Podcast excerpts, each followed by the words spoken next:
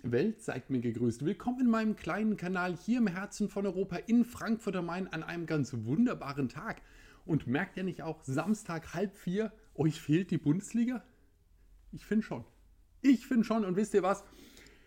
Wir gönnen uns mal zwei Halbzeiten Bundesliga. So muss es sein. Und hier mal auf losgedrückt. Es läuft erste Minute. Das ist die spannendste. Passt auf.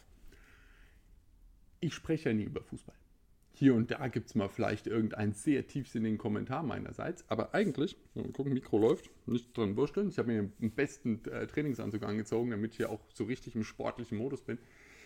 Ähm, wie gesagt, hin und da werfe ich vielleicht mal eine kleine Bemerkung Richtung Bundesliga ein. Aber über die aktuellen Geschehnisse in der Bundesliga zu sprechen, über verschiedene Vereine und was vielleicht Transferpolitik angeht, 50 plus 1 und so weiter und so fort, da kann ich auch anfangen, über Parteipolitik zu sprechen. Das macht mir keinen Spaß. Uns macht euch auch keinen Spaß. Wir wollen uns doch hier ein bisschen, ähm, ein bisschen entspannen, oder? Und einen schönen Samstag haben. Richtig. Ich hoffe, es geht euch gut. Und ihr habt einen schönen Samstag. Macht was Nettes. Und möglicherweise habt ihr jetzt auch um 15.30 Uhr so das Gefühl, dass da eigentlich eine Konferenz starten müsste. Das ist wie so ein dusseliges äh, Nationalmannschaftswochenende. Jetzt braucht auch kein Mensch. Cheers. Gleich mal wieder irgendwas gesagt, was so richtig gang. Äh, egal. Und ich sehe, damit komme ich jetzt gleich an, Fußball als Entertainment an. Es war irgendwann mal vielleicht auch äh, etwas anderes, da war es sportlicher noch. Mittlerweile ist es ganz klein die Entertainment-Runde gerutscht und ich habe mich ja irgendwann so mit ja, 15, 16, 17 vom Fußball ein bisschen entfernt. Da habe ich auch selbst aufgehört zu kicken und habe dann gedacht, na gut, wunderbar. Und jetzt kümmerst du dich um den Rest. Und dann hat man ja so seine, also ich hatte zumindest dann auch meine Dark Ages und bin dann irgendwann so Ende 20 wieder zurückgekommen als Fußball interessierter Mensch. Aber jetzt ohne diesen, diese ganz harte Vereinsbrille drauf zu haben. Das, das war weg. Und äh, hat mit verschiedenen Sachen zu tun, können wir ja gleich drüber reden. Wir haben ja eine Minute Zeit, ne? Und jetzt gucke ich mir das Ganze an als Entertainment-Konstrukt. Mit einem lachenden Auge und mit einem weinenden Auge. Weil es für mich früher nicht nur Entertainment war, aber ist, ich finde, es ist dazu geworden. Aber was jetzt da der Status quo ist, ist ein ganz anderes Thema. Das ist mir, wie gesagt, viel zu aufgepeitscht. Das ist, ich rede ja auch gerne über die Gesellschaft und ich rede generell auch gerne eigentlich über Politik, aber ich rede nicht gerne über Parteipolitik. Und genauso rede ich nicht gerne über äh, Fußballfantum eines Vereins oder eines anderen Vereins und das versuche gegeneinander aufzurechnen und so. Das, das führt zu nichts, zu gar nichts. Und da bleibe ich lieber dabei, wie ich das immer gerne mache, dass ich vom Krieg erzähle. Und ihr wisst, ich bin alt. Dementsprechend bin ich mit ähm, dem alten Fußball noch aufgewachsen. Und ich habe dann so nach dem Fußball 2000 von Eintracht Frankfurt aufgehört. Da war ich dann so langsam raus. Und das äh, ging auch Hand in Hand natürlich, dadurch, dass meine Interessen sich noch irgendwie erweitert haben, ich andere Dinge gesehen hatte. Ich meine, irgendwie als 10-, 11-jähriger Junge, die Interessen sind da wirklich ziemlich überschaubar. Ja, das ist halt einfach so. Es gibt zwei, drei große Blöcke und die decken das ganze Hirn ab. Jungs sind nicht klug. Das wissen wir. Und Dementsprechend war Fußball sehr, sehr groß natürlich bei mir. Dann ging das runter, andere Sachen wurden wichtiger, Sachen gingen in Relation irgendwann und so weiter. Und dazu kam halt noch das ähm, Gesamtelend bei Eintracht Frankfurt. Alle Kaiserslautern-Fans dieser Zeit werden nachfühlen, wie es mir ging mit der Eintracht, so ging es euch mit dem äh, FCK. Und das, das ging halt Hand in Hand und man halt gemerkt, na gut, ich interessiere mich weniger dafür, es ist auch weniger interessant. Weißt? Und so gibt es und dann auf einmal merkt man ja, ich, ich weiß ja gar nicht, was gerade los ist. Ähm, und dann merkt man, es sind drei, vier Jahre um. Und dann wundert man sich und dann sieht man mal irgendwas, dass sich äh, Rudi Völler irgendwie ein bisschen ähm, echauffiert ähm, bei einem Glas Weizen. Das gibt es dann auch mal und man weiß aber gar nicht so die ganze Story dahinter, weil man halt gar nicht mehr dabei ist. Und dann kam ich irgendwann wieder zurück, ähm, als, äh, als, als gewisse Reformen eingesetzt haben und als auch die Mediaaufbereitung anders war. Aber da komme ich vielleicht auch nochmal zu, beziehungsweise das ist jetzt nicht das, worum es mir hauptsächlich geht. Mir geht es hauptsächlich um die 80er und 90er Jahre. Und da liebe ich die selektive Wahrnehmung, die ich habe. Ich weiß, wenn ich dann auf irgendwelche Fußballdatenbanken gehe, dass ich nicht unbedingt recht habe. Mir geht es auch nicht darum, heute recht zu haben. Das gleich vorweg. Das Spannende für mich ist, dass ihr eine andere selektive Wahrnehmung haben werdet. Das ist dann eure Wahrheit. Und dann gibt es dann irgendwo dann die nackten Fakten, die irgendwo in, wie gesagt, in den Datenbanken stehen. Die sind für mich aber nicht wirklich der Fußball. Für mich geht es da ja mehr so um den Moment, den ich damals erlebt habe. Und das Spannende, ihr wisst ja, Augenzeugenberichten sind das, Augenzeugenberichte sind so das, die man am wenigsten Glauben schenken kann irgendwie. Und äh, ich äh, äh, würde ich mal sagen, liefere jetzt meine Augenzeugenberichte aus dieser Zeit ab. Und es würde mich freuen, wenn ihr mir eure Highlights aus dieser Zeit hinschreibt, was das mal ist, weil das werdet ihr aus einer anderen Ecke gesehen haben, die ich nicht mitbekommen habe. Ich finde es super spannend, mich mit Leuten zu unterhalten, die auch die 80er, 90er im Fußball miterlebt haben und was die mir erzählen, was damals für die toll war. Da denke ich mir, okay, gut, das habe ich nicht mitgekriegt, es war vielleicht nicht mein Verein. Äh, ihr wisst ja, wie die Fußballübertragung damals war. Es eingeschlafene Füße und dementsprechend hat man nicht viel mitbekommen. Und die erzählen mir dann vielleicht Erlebnisse. Ich weiß, ich habe ganz viel mit Leuten gesprochen, die beim äh, 1. FCK waren. Ich meine, Kaiserslautern ist halt um die Ecke, das war halt der große Verein hier auch. Und dann hat man sich da ausgetauscht. Und die haben Sachen erzählt, von denen habe ich nie was gehört. Und das finde ich spannend. Und vielleicht habt ihr dann auch was und sagt, hier, das war der Wahnsinn damals. Dort und dort. Ähm, vielleicht damals die äh, Meisterschaftssaison vom äh, VfB Stuttgart. Am letzten Spieltag noch der Eintracht vorbei, weil wir in, in äh, Rostock äh, nicht unbedingt geliefert haben und auch schon die Spiele davor nicht. Ähm, und äh, vielleicht war da in, in Stuttgart eine, eine, ekstatische Stimmung am Start. Das hat man ja nicht mitbekommen. Und deswegen finde ich das spannend. Oder vielleicht habt ihr irgend so ein kleines Spiel, wo ihr sagt, das war was, äh, das war was Besonderes für euch, das habt ihr mitbekommen, das war eine, eine tolle Erfahrung, da war was auch immer da war, irgendwas war. Und so habe ich ja auch meine Erinnerung. Und tatsächlich ging es bei mir dann, ähm, dass ich was für, zu den Fernsehübertragungen, ähm, die öffentlich-rechtlichen haben es ja massiv versaut. Keine Überraschung, ich weiß. Äh, Fußball ist ja prinzipiell was, wo man denkt, das müsste eigentlich, weil es unser Volkssport Nummer eins ist, das müsste eigentlich in den öffentlich-rechtlichen gescheit zu empfangen sein. Das kriegen sie nicht hin. Äh, das Geld fließt woanders hin, bei denen auch in Ordnung. Man muss sich auch nicht zu Tode bieten, vor allem aktuell jetzt nicht mehr, sehe ich alles ein. Aber die Berichterstattung war halt auch so tröge, es war ja unfassbar. Die Radiokonferenzen damals waren allerdings der Knaller. Und da die es ja nie auf die Kette gekriegt haben, live was zu übertragen oder irgendwie mal eine Samstagskonferenz auf die Beine zu stellen auf einem der 803. Sender, ähm, mussten wir warten, bis Premiere dann Anfang der 90er damit gestartet ist mit einem Spiel. Und das war ja der Knall. Es gab Live-Fußball. Live. Jede Woche. Live.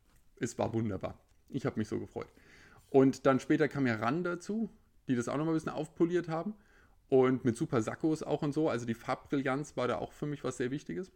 Und danach äh, ging es dann los, ähm, als dann die, die Fernsehgelder explodiert sind, dass dann die, die, ähm, die Konferenzen richtig kamen und die Ausstrahlungen. Dann wird ja auch der, der Spielplan immer weiter auseinandergezogen und so weiter und so fort. Kann man jetzt wieder, das ist dann wieder Politik, darüber zu diskutieren. Mir geht es gar nicht darum, um es zu, ob es jetzt besser ist und ob es damals besser ist, wurscht.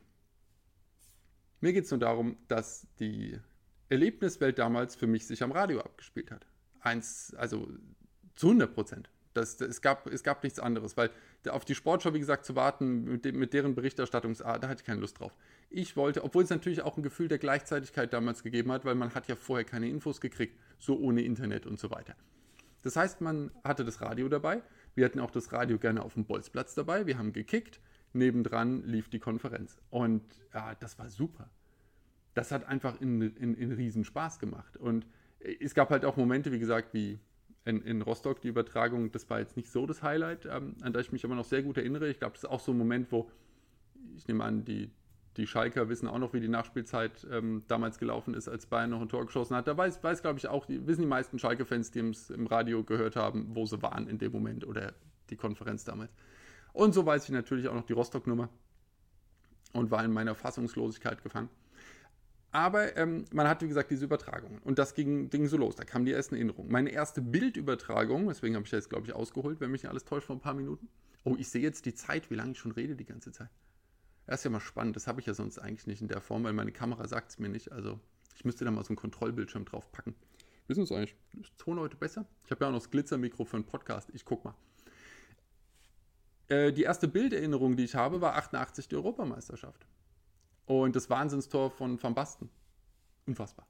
Und ich fand äh, Rüd Gülles so großartig. Also da hatte ich, ich hatte, ich hatte mein Gaudi, das, das habe ich mir natürlich gemerkt.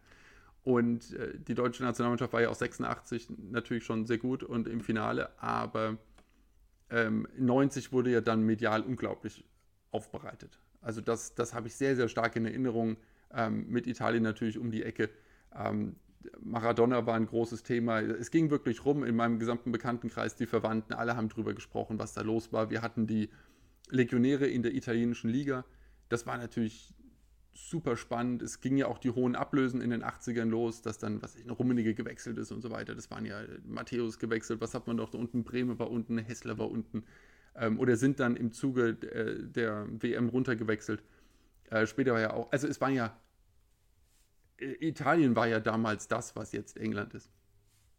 Und alle wollten dorthin wandern und sind hingewandert und haben gut verdient und so weiter und so fort. Und dann dorthin äh, ging dann die WM. Das war natürlich irgendwie, irgendwie kam da viel zusammen. Vom Gefühl her war das, war das sehr, sehr tragend. Und das wurde ja auch gescheit übertragen. Im, also da erinnere ich mich an die Spielübertragung. Und äh, Matthäus großartiger äh, Sololauf quer durchs Mittelfeld. Das sind so Sachen, die hat man im, die hat man im Kopf. Und wenn ich mir jetzt die Übertragungen, man kann ja nur so, es gibt es ja auch nicht gescheit aufbereitet man kann ja so bei YouTube Bruchstücke davon sehen, von den einzelnen Momenten. Und ähm, ich habe es ein bisschen anders im Kopf, als ich es jetzt dort sehe, aber das ist ja für mich Teil der Magie. Aber das war's, also das sind meine Bilderinnerungen. Die anderen Bilderinnerungen, die ich habe, sind meine Erlebnisse aus dem Waldstadion.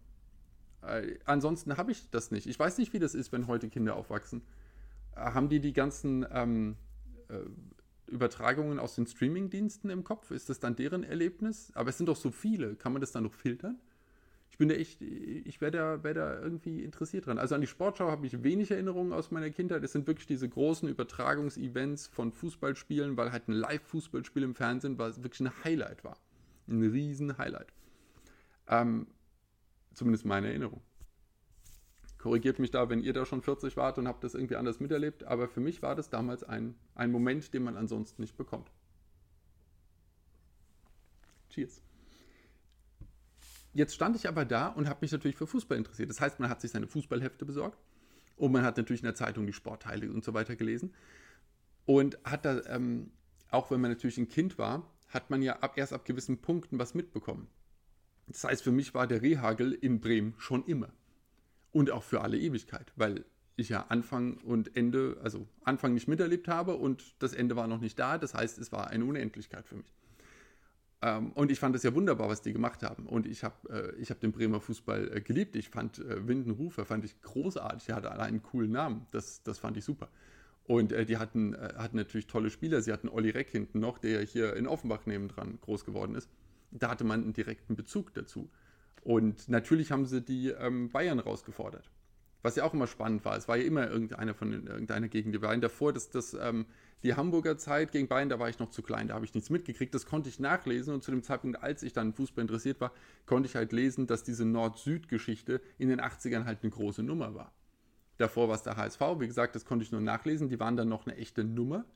Und ähm, äh, jetzt war es halt der SV Werder Bremen. Auch okay da war ich ja äh, nicht involviert. Das heißt, ich habe mir das angeguckt und habe gedacht, die spielen aber einen netten Fußball. Kannst du dir angucken, vor allem bei Bremen fand ich es halt schön, dass das auch mal, äh, also dann später vor allem bei, also die Sympathie blieb und dann bei Schaf ging es ja auch eher mal torreich her. Das fand ich, ähm, das fand ich nett. Aber egal. Äh, ich habe mir auf jeden Fall also diese, diese schönen äh, Schlachten angeguckt und habe natürlich auch verfolgt dann, äh, wie das Transfergeschehen losging. Das habe ich noch nicht verstanden als Kind, das Transfergeschäft. Ich habe auch das mit den Ablösen nicht verstanden und die Hebel, die damals noch zwischen den Vereinen möglich waren, ähm, Transfers auch zu verhindern. Und äh, Spieler ja auch schließlich bis Bossmann nach Vertragsschluss immer noch an den Verein gebunden waren eigentlich. Äh, das, das war schon, das war eine Zeit, das habe ich noch nicht verstanden. Denn äh, die Bossmann-Geschichte habe ich, glaube ich, erst äh, fünf bis zehn Jahre später wirklich durchblickt, was da passiert ist. Äh, zu dem Zeitpunkt ähm, war das irgendwie ein Konstrukt. Und das war ja dann auch 95, glaube ich, das Urteil gefallen. Äh, da war ich ja auch dann schon auf dem absteigenden Interessensast. Aber in den 80ern konnte ich halt noch gucken, was passiert ist. Die Eintracht, logischerweise, weil das ist ja auch so ein Punkt, sagt man mir immer, man hat sich irgendwie, äh, sein Verein ist der Beste und so ein Käse. Äh, man hat sich den Verein ja nicht mit Verstand in der Jugend oder in der Kindheit ausgesucht. Der war da. Der war da. Und man ist halt hingegangen. Und irgendein Kumpel hatte jemanden, der kannte jemanden und deswegen war man dort mal beim Training und ist dann da ins Waldstadion gegangen. Dann hat man sich sein Fähnchen besorgt und dann warst du klein und doof mit deiner Fahne, ja, dann gehst du dahin, was halt auf der Fahne steht. Ja, ist halt so. Und danach legt man sich halt sein System zusammen, warum sein Verein selbstverständlich der beste Verein der Welt ist. Da gibt es ja überhaupt gar keine Diskussion drum. Und äh, es waren, wir waren immer im G-Block, das war damals, die Alten werden ihn noch kennen, aber ansonsten war halt der große Stehplatz-Block mit relativ viel Stimmung, würde ich sagen. Und ähm, das, war, das war sehr nett. Und dort standen wir mit drin. Und die haben auf uns Kleine mit Fahne immer gut aufgepasst, deswegen war das eine super Sache.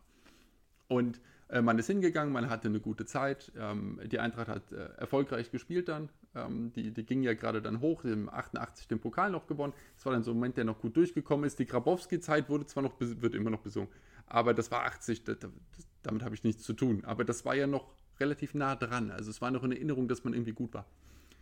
Und äh, der Pokal kam dann rein, äh, das war sehr nett. Und äh, man hat ein bisschen international gespielt, das war sehr nett. Und dann ging ja Anfang der 90er auch dieser Fußball 2000 los.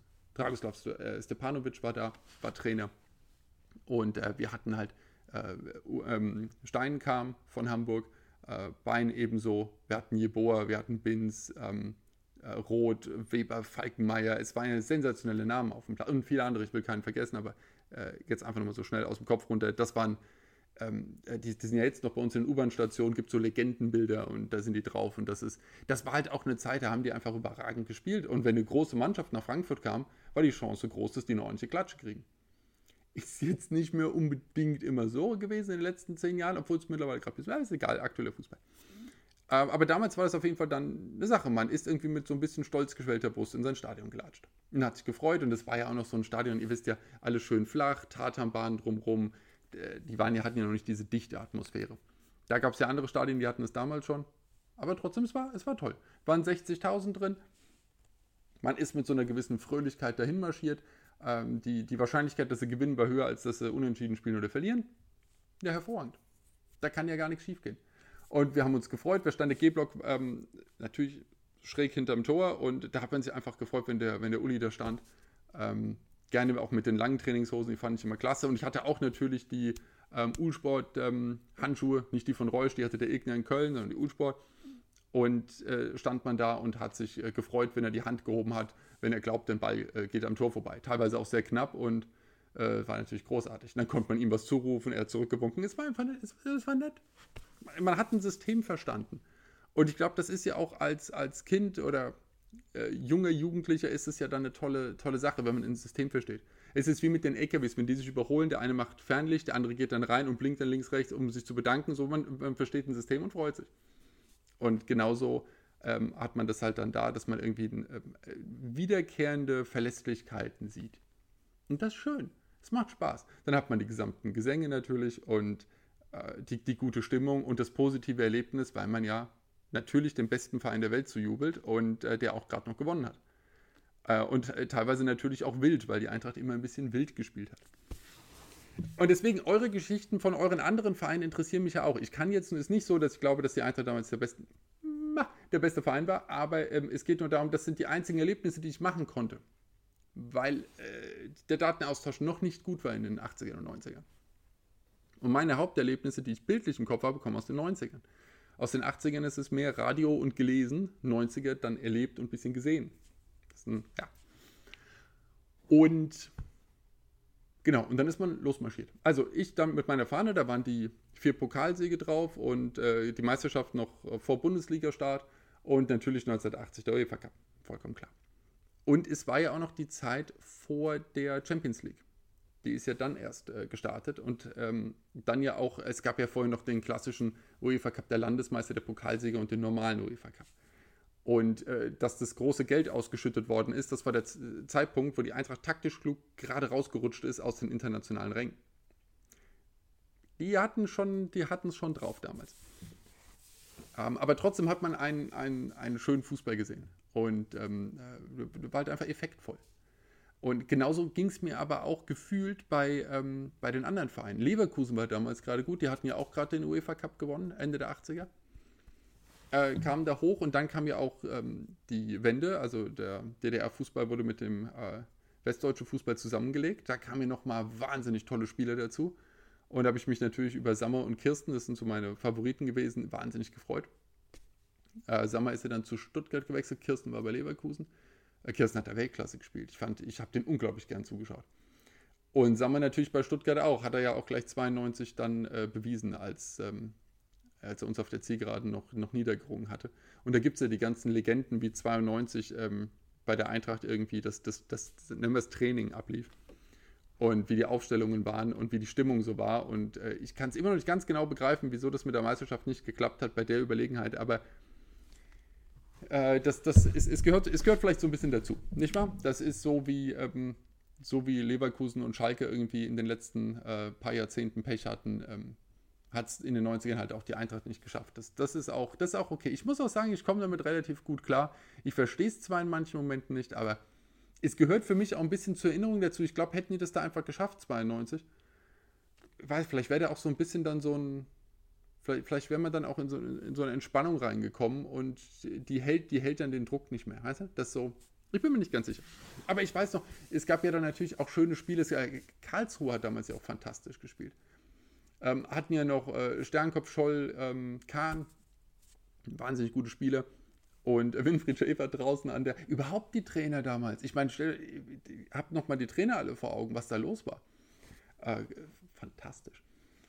Ähm, äh, Loran fand ich immer, fand ich immer super ähm, und, und Schäfer, die haben, mir, die haben mir sehr viel Spaß gemacht. Auf jeden Fall, die waren dann da und erinnert euch noch an das Karlsruhe-Spiel. JJ Okocha macht das Tor, da saß ich auf der Gegentribüne, ich kam nicht in G-Block rein.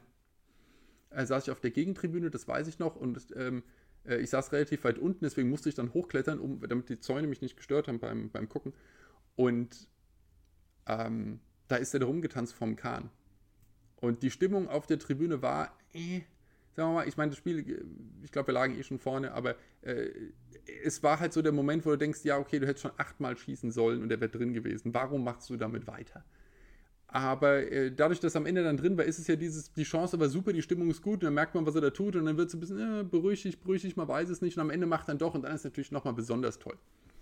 Und äh, das ist so schön, da freue ich mich auch, dass ich im Stadion war, um das gesehen zu haben. Und ich glaube, solche Momente habt ihr doch mit euren Vereinen auch, wo ihr im Stadion war, zu einem gewissen Moment, der jetzt vielleicht nicht für andere Mannschaften spannend war, aber für euch in dem Moment in dem Stadion war super. Das meine ich. Und so, das ist so ein ähm, äh, Okocha-Moment. Und ich muss, ich muss mir zwischendurch stärken mit einem für Bundesliga-Fans ähm, äh, wichtigen Sportgetränk. Sehr erquickend und labend. Ähm, und auch noch so zuckerfrei. Ah, großartig. Ja, also auf jeden Fall, diese, diese schönen Momente habe ich, hab ich im Kopf, wenn ich an Fußball denke. Und dann frage ich mich auch nochmal, ich komme gleich noch auf ganz viele Momente. Ich weiß ja noch Euro-Eddy, das äh, Auswärtsspiel in Valencia. Was Valencia? Spanischer Verein war es. Ich glaube, es war Valencia. 5-1? 7-1? Weggeräumt. Einfach weggeräumt. Der Euro-Eddy hat mir, hat mir viel Freude. Und natürlich danach die Eurofighter, aber das war ja schon späte 90er. Wann waren das? 96, 97 Eurofighter? Schalke. Mit dem Stevens ähm, sensationell gespielt. Ich glaube, ich glaube, es war, ich weiß, sensationell, es war nicht so, aber sie haben sehr gut verteidigt, sehr gut verteidigt und haben es heimgebracht, das Ding. Was will man denn mehr? Und davor hat er doch Bayern den UEFA Cup gewonnen, oder? Wir hatten ja da diese Phasen, äh, bei denen das Fußballinteresse ist, überlege ich mir ja auch immer, woher das kommt, was da passiert ist. Äh, die Zuschauerzahlen jetzt sind ja absurd. Ja, es ist unglaublich, wie viele Leute denn gehen. Es ist halt Entertainment geworden. Damals waren es halt wirklich harte Fans, die dort waren. Und ähm, das Interesse ist damals aber geschwunden. Ich meine, klar, es gab äh, einen riesigen Tennis-Hype in den 80ern und 90ern äh, mit äh, Becker und Graf. Aber die Stadien waren halt auch einfach nicht, nicht so cool. Ähm, sie hatten noch die cooleren Namen. Jetzt heißen sie halt alle wie äh, irgendeine Supermarktkette, aber ähm, eine Bank, super. Das, ist, äh, das macht keinen Spaß. Die Namen waren natürlich wesentlich cooler. Ich sage auch immer noch Waldstadion. Ist mir nur wurscht, welche Firma da irgendwas gekauft hat. Wenn die Commerzbank, muss man sagen, wenigstens lang bei uns ist. Als HSV-Fan hätte ich keine Ahnung, wie meine Bude gerade heißt. Ständig geändert. Aber äh, trotzdem ist es Waldstadion. Steht im Wald, ist ein Stadion. Ah, richtig. Ihr seht es genauso wie ich. Ähm, aber ich wundere mich, woher dieses, dieses Ding kam. Na klar, mit den, mit den, äh, mit den Fernsehgeldern äh, ist viel passiert, da konnte man das, das ganze Thema aufpolieren. Aber in den 70ern lief es doch super mit dem Fußball. 80er war irgendwie okay, aber 90er, ich weiß nicht. Da ist ja auch mit der Nationalmannschaft, äh, ist ja dann mit 98 war okay, äh, 88 war okay, 90 dann der Sieg natürlich, da gab es dann wieder den Schub. Ich glaube, seitdem ist es dann wieder hochgeklettert. Aber die Nationalmannschaft hat ja dann 96, oh Gott, 92 war toll, oder? Das Finale tief durchatmen. 94 war eine Vollkatastrophe, 96 hat er dann funktioniert. Und ab da war ja dann die große, die große Ebbe. Da war ja mal gar nichts los. Meine Herren. Ich habe halt aber auch wirklich nichts mehr mitgekriegt. Ich glaube, das ist einhergegangen. Ähm, der Abstieg qualitativ und auch mein Interesse ähm, ist abgewandert. Ich glaube, das hat zusammengepasst. Hm. Ich überlege mir jetzt mit, ich meine, die Nationalmannschaft interessiert mich eh nicht. ähm, weil die nicht so besonders guten Fußball spielt. Und ich gucke mir Fußball an, weil der, der Fußball gefällt. Und deswegen bin ich immer lieber bei zwei sehr guten äh, Vereinsmannschaften, die gegeneinander spielen, als zwei Nationalmannschaften, äh, die sich viermal im Jahr treffen, um irgendein, ähm, irgendeine Mannschaft äh, Rang 320 in der FIFA-Geschichte irgendwie wegzuräumen. Fasziniert mich nicht besonders, muss ich sagen. Aber, und ich weiß, es gibt dann diese Event-Geschichten, war ja auch eine Sache, dass 2006 dann die, die Arenen, übrigens sehr sauber finanziert, ähm, aufgerüstet worden sind. Und äh, dadurch sind natürlich dann, wurde das ganze Ding auch wieder familienfreundlicher mit dem Public Viewing und so weiter. Da ist viel passiert. Das Internet hat wahnsinnig geholfen, ich weiß. Aber ähm, ich wollte nochmal zu Bossmann zurückkommen. Ich springe noch ein bisschen in den Thema, aber ich habe ja Zeit. Ich werde zu einem nochmal kommen. Hier, wir sind 25 Minuten. Ja, ein Drittel haben wir, haben wir quasi geschafft. Aber das ist, wir müssen uns ja erst noch ein bisschen aufwärmen. Wir müssen ja nochmal gucken, ob euch das gefällt. Das werde ich ja sehen an den Kommentaren. Vielleicht machen wir das nochmal. Vielleicht bringen wir auch mal so einen Champions League-Abend rein, ein bisschen Flutlicht und so. Muss man ja Stimmung machen. Montagabend habe ich gehört, sehr beliebte Zeit für Fußball. Vielleicht bringe ich ja auch mal was. Muss man mal gucken. Je nachdem. Und dann nehme ich mir vielleicht auch meinen Rechner dazu und stelle den hin und dann kann ich auch nochmal in den Datenbanken wursteln und kann versuchen, die Qualität meiner Inhalte ein bisschen zu erhöhen, weil wer weiß, wie viel äh, Jahresdaten ich jetzt schon gekillt habe ähm, durch komplett falsche Zuordnung. Das ist alles möglich, aber egal. Ähm, Bossmann, das war ja der ähm, arme Fußballspieler, ähm, der wechseln wollte, aber nicht durfte, konnte, weil sein alter Verein, obwohl sein Vertrag ausgelaufen war, eine absurde Ablösesumme aufgerufen hat und sein neuer Verein den nicht zahlen wollte. Und danach ging ja dann die Geschichte los. Fünf Jahre später, wir, sind, wir haben eine schnelle Verwaltung, kam dann das Urteil, das Finale, dass, ähm, wenn der Vertrag ausgelaufen ist, der Spieler machen darf, was er möchte. Und natürlich sind dadurch dann ganz neue Dinge entstanden, alle Möglichkeiten. Äh, Leute natürlich wie Funktionäre wie, was weiß ich, der Vorfelder zum Beispiel. Ähm, wie ist er? Vorfelder? Gerhard Meyer Vorfelder. Ich, ich brauche Meyer Vorfelder, weil sonst klappt es für mich nicht. Gerhard Meyer Vorfelder, genau. Hat ja dann auch das Ende des Fußballs prophezeit, des Profifußballs. Und ähm, alle werden pleite sein und so weiter. Das hat nicht ganz gestimmt. Ähm, aber ich denke mir sowieso immer, wenn Funktionäre, vor allem, ich finde, dass das auch nochmal so ein Thema, nicht, dass ich da zynisch äh, wirken möchte, aber ich finde es immer lustig, dass bei einem Sportfunktionär ähm, irgendwie rein interpretiert wird, dass da Moral und Ethik integriert ist. Ich, ich finde es spannend. Mache ich doch bei anderen Menschen auch nicht. Warum mache ich es bei einem Sportfunktionär? Was ja jetzt, ich will da niemanden über einen Kamm scheren, aber wie, wie, wie viele tausend Skandale hatten wir schon bei Sportfunktionären? Ich, ich weiß nicht, ist jetzt, es ist, also wenn ich nach einer wirklich moralisch und ethisch fundierten Aussage suche, frage ich Menschen, bei denen ich das erwarte. Man kann aber auch einen Sportfunktionär fragen. Äh, da sind auch super Leute dabei. Das definitiv. Da bin ich mir hundertprozentig sicher. Ähm, aber äh, solche Prophezeiungen, ich würde dann ein, ein, ein äh, Transfersystem in einem europaweiten Sport nicht davon abhängig machen, dass ein Sportfunktionär mir sagt, ähm, äh, das wird nicht gut ausgehen. Also, aber der Bossmann hat ja auch selbst gesagt, dass er dieses äh, Urteil nicht nochmal so durchfechten würde. Äh, vor allem für ihn persönlich ist es ja echt nicht gut ausgegangen. Aber egal. Das ist wieder, da sind wir wieder in der Politik unterwegs. Lassen wir es weg. Und ich möchte ja auch kein äh, Korruptions- und äh, Doping- und hast du nicht gesehen Thema mit Sportfunktionären hochziehen. Das ist, äh, das ist in uns äh, ins Unendliche geht das. Und ich glaube, da gibt es online schon ungefähr zwei Milliarden Beiträge, die alle den gleichen Schluss ziehen. Also brauchen wir nicht drüber reden. Thema erledigt. Aber auf jeden Fall, das Bossmann-Urteil hat natürlich ähm, andere Hebel in Bewegung gesetzt. Und auf einmal waren Spielerberater ein, ein Thema. Die gab es auch vorher. Auch vorher schon wurden, äh, sind Dinge wild gelaufen. Und wie gesagt, ich habe die Eintracht in den 90ern verfolgt. Lest euch mal ein bisschen was über das, die erste Hälfte der 90er Jahre bei der Eintracht durch. Was dort lief. Und danach überlegt ihr euch, wie es überhaupt sein konnte, dass die Eintracht sich so lange im Profifußball gehalten hat. Also das war ähm, Kraut und Rüben und zwar vom Allerfeinsten. Und die, die Diva vom Main und all dieser Käse, der aufgekommen ist und äh, äh, wo das Geld hin ist, weiß kein Mensch. Bei den sportlichen Erfolgen und bei den Transferlösen ist weiß genau niemand. Aber das äh, es gehört ja so ein bisschen dazu, oder? Zu diesem, zu diesem Ding, was man sich überlegt. Ich glaube, das kann, wie gesagt, ich wende mich da nochmal an meine Freunde in Kaiserslautern die haben vielleicht ähnliche Fragen, aber äh, es ist nicht mein Verein. Ähm, es, äh, ich ich gucke es mir an von außen und dadurch, glaube ich, entsteht aber auch eine emotionale Distanz dann. Äh, insbesondere wenn man das in diesen Jahren miterlebt, dass man dann sagt, na gut, man kann sich halt leichter von einem Verein äh, lösen und erstmal sich anderen Interessen zuwenden, äh, wenn man guckt, was da so abgelaufen ist. Und wir hatten noch wunderbare Jahre 93, 94, 95. Ähm, die waren zwar schon ein bisschen schwankend und alles lief so ein bisschen komisch, aber äh, und 96 war ja dann zusammen mit Lautern der, der garstige Abstieg. Ähm, genau, Lautern ist dann hochgekommen wieder und hat 98 die Meisterschaft geholt als Aufsteiger, gell? So war doch der Plan. Wie gesagt, hätte ich jetzt hier die Fußballdaten offen, könnte ich es euch garantieren und so weiter und so fort.